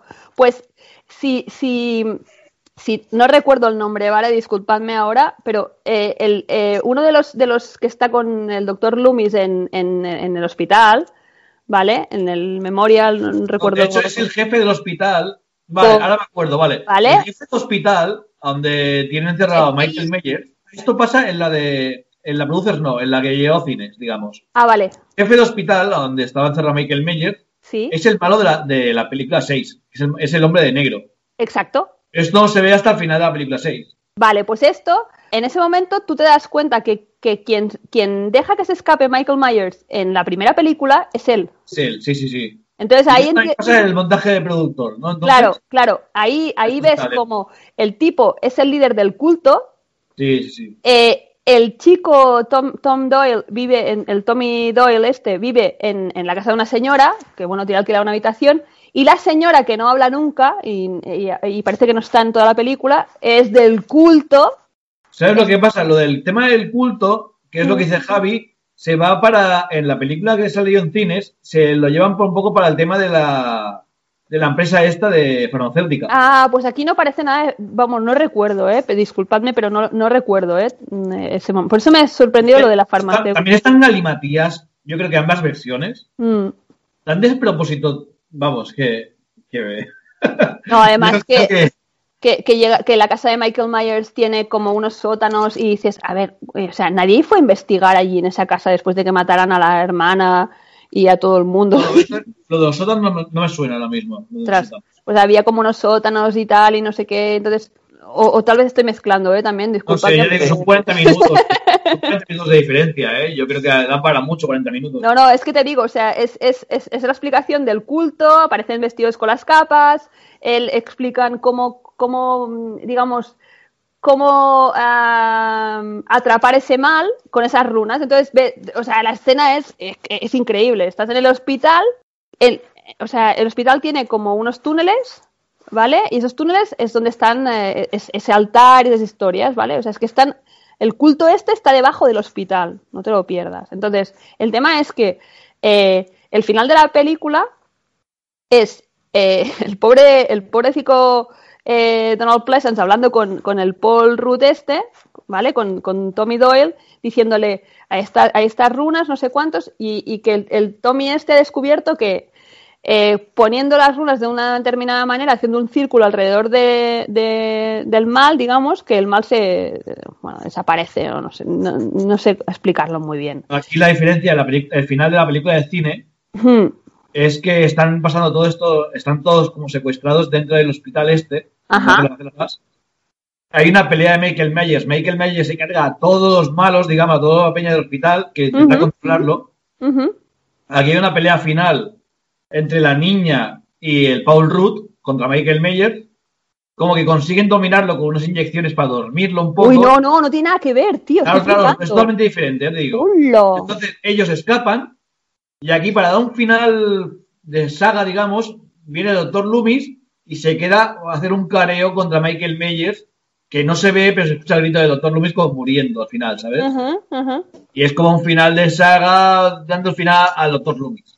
No, aquí, co- Claro, aquí, claro. aquí, aquí cogen a la hermana, o sea, a la, a la, a la hija. A ver, espérate. Sí, pero es que el tema ritual se toca también en esta versión, pero se toca tan por encima Vale. que lo quitas y quedaría aún mejor, ¿sabes? Porque se van por otros derroteros finalmente.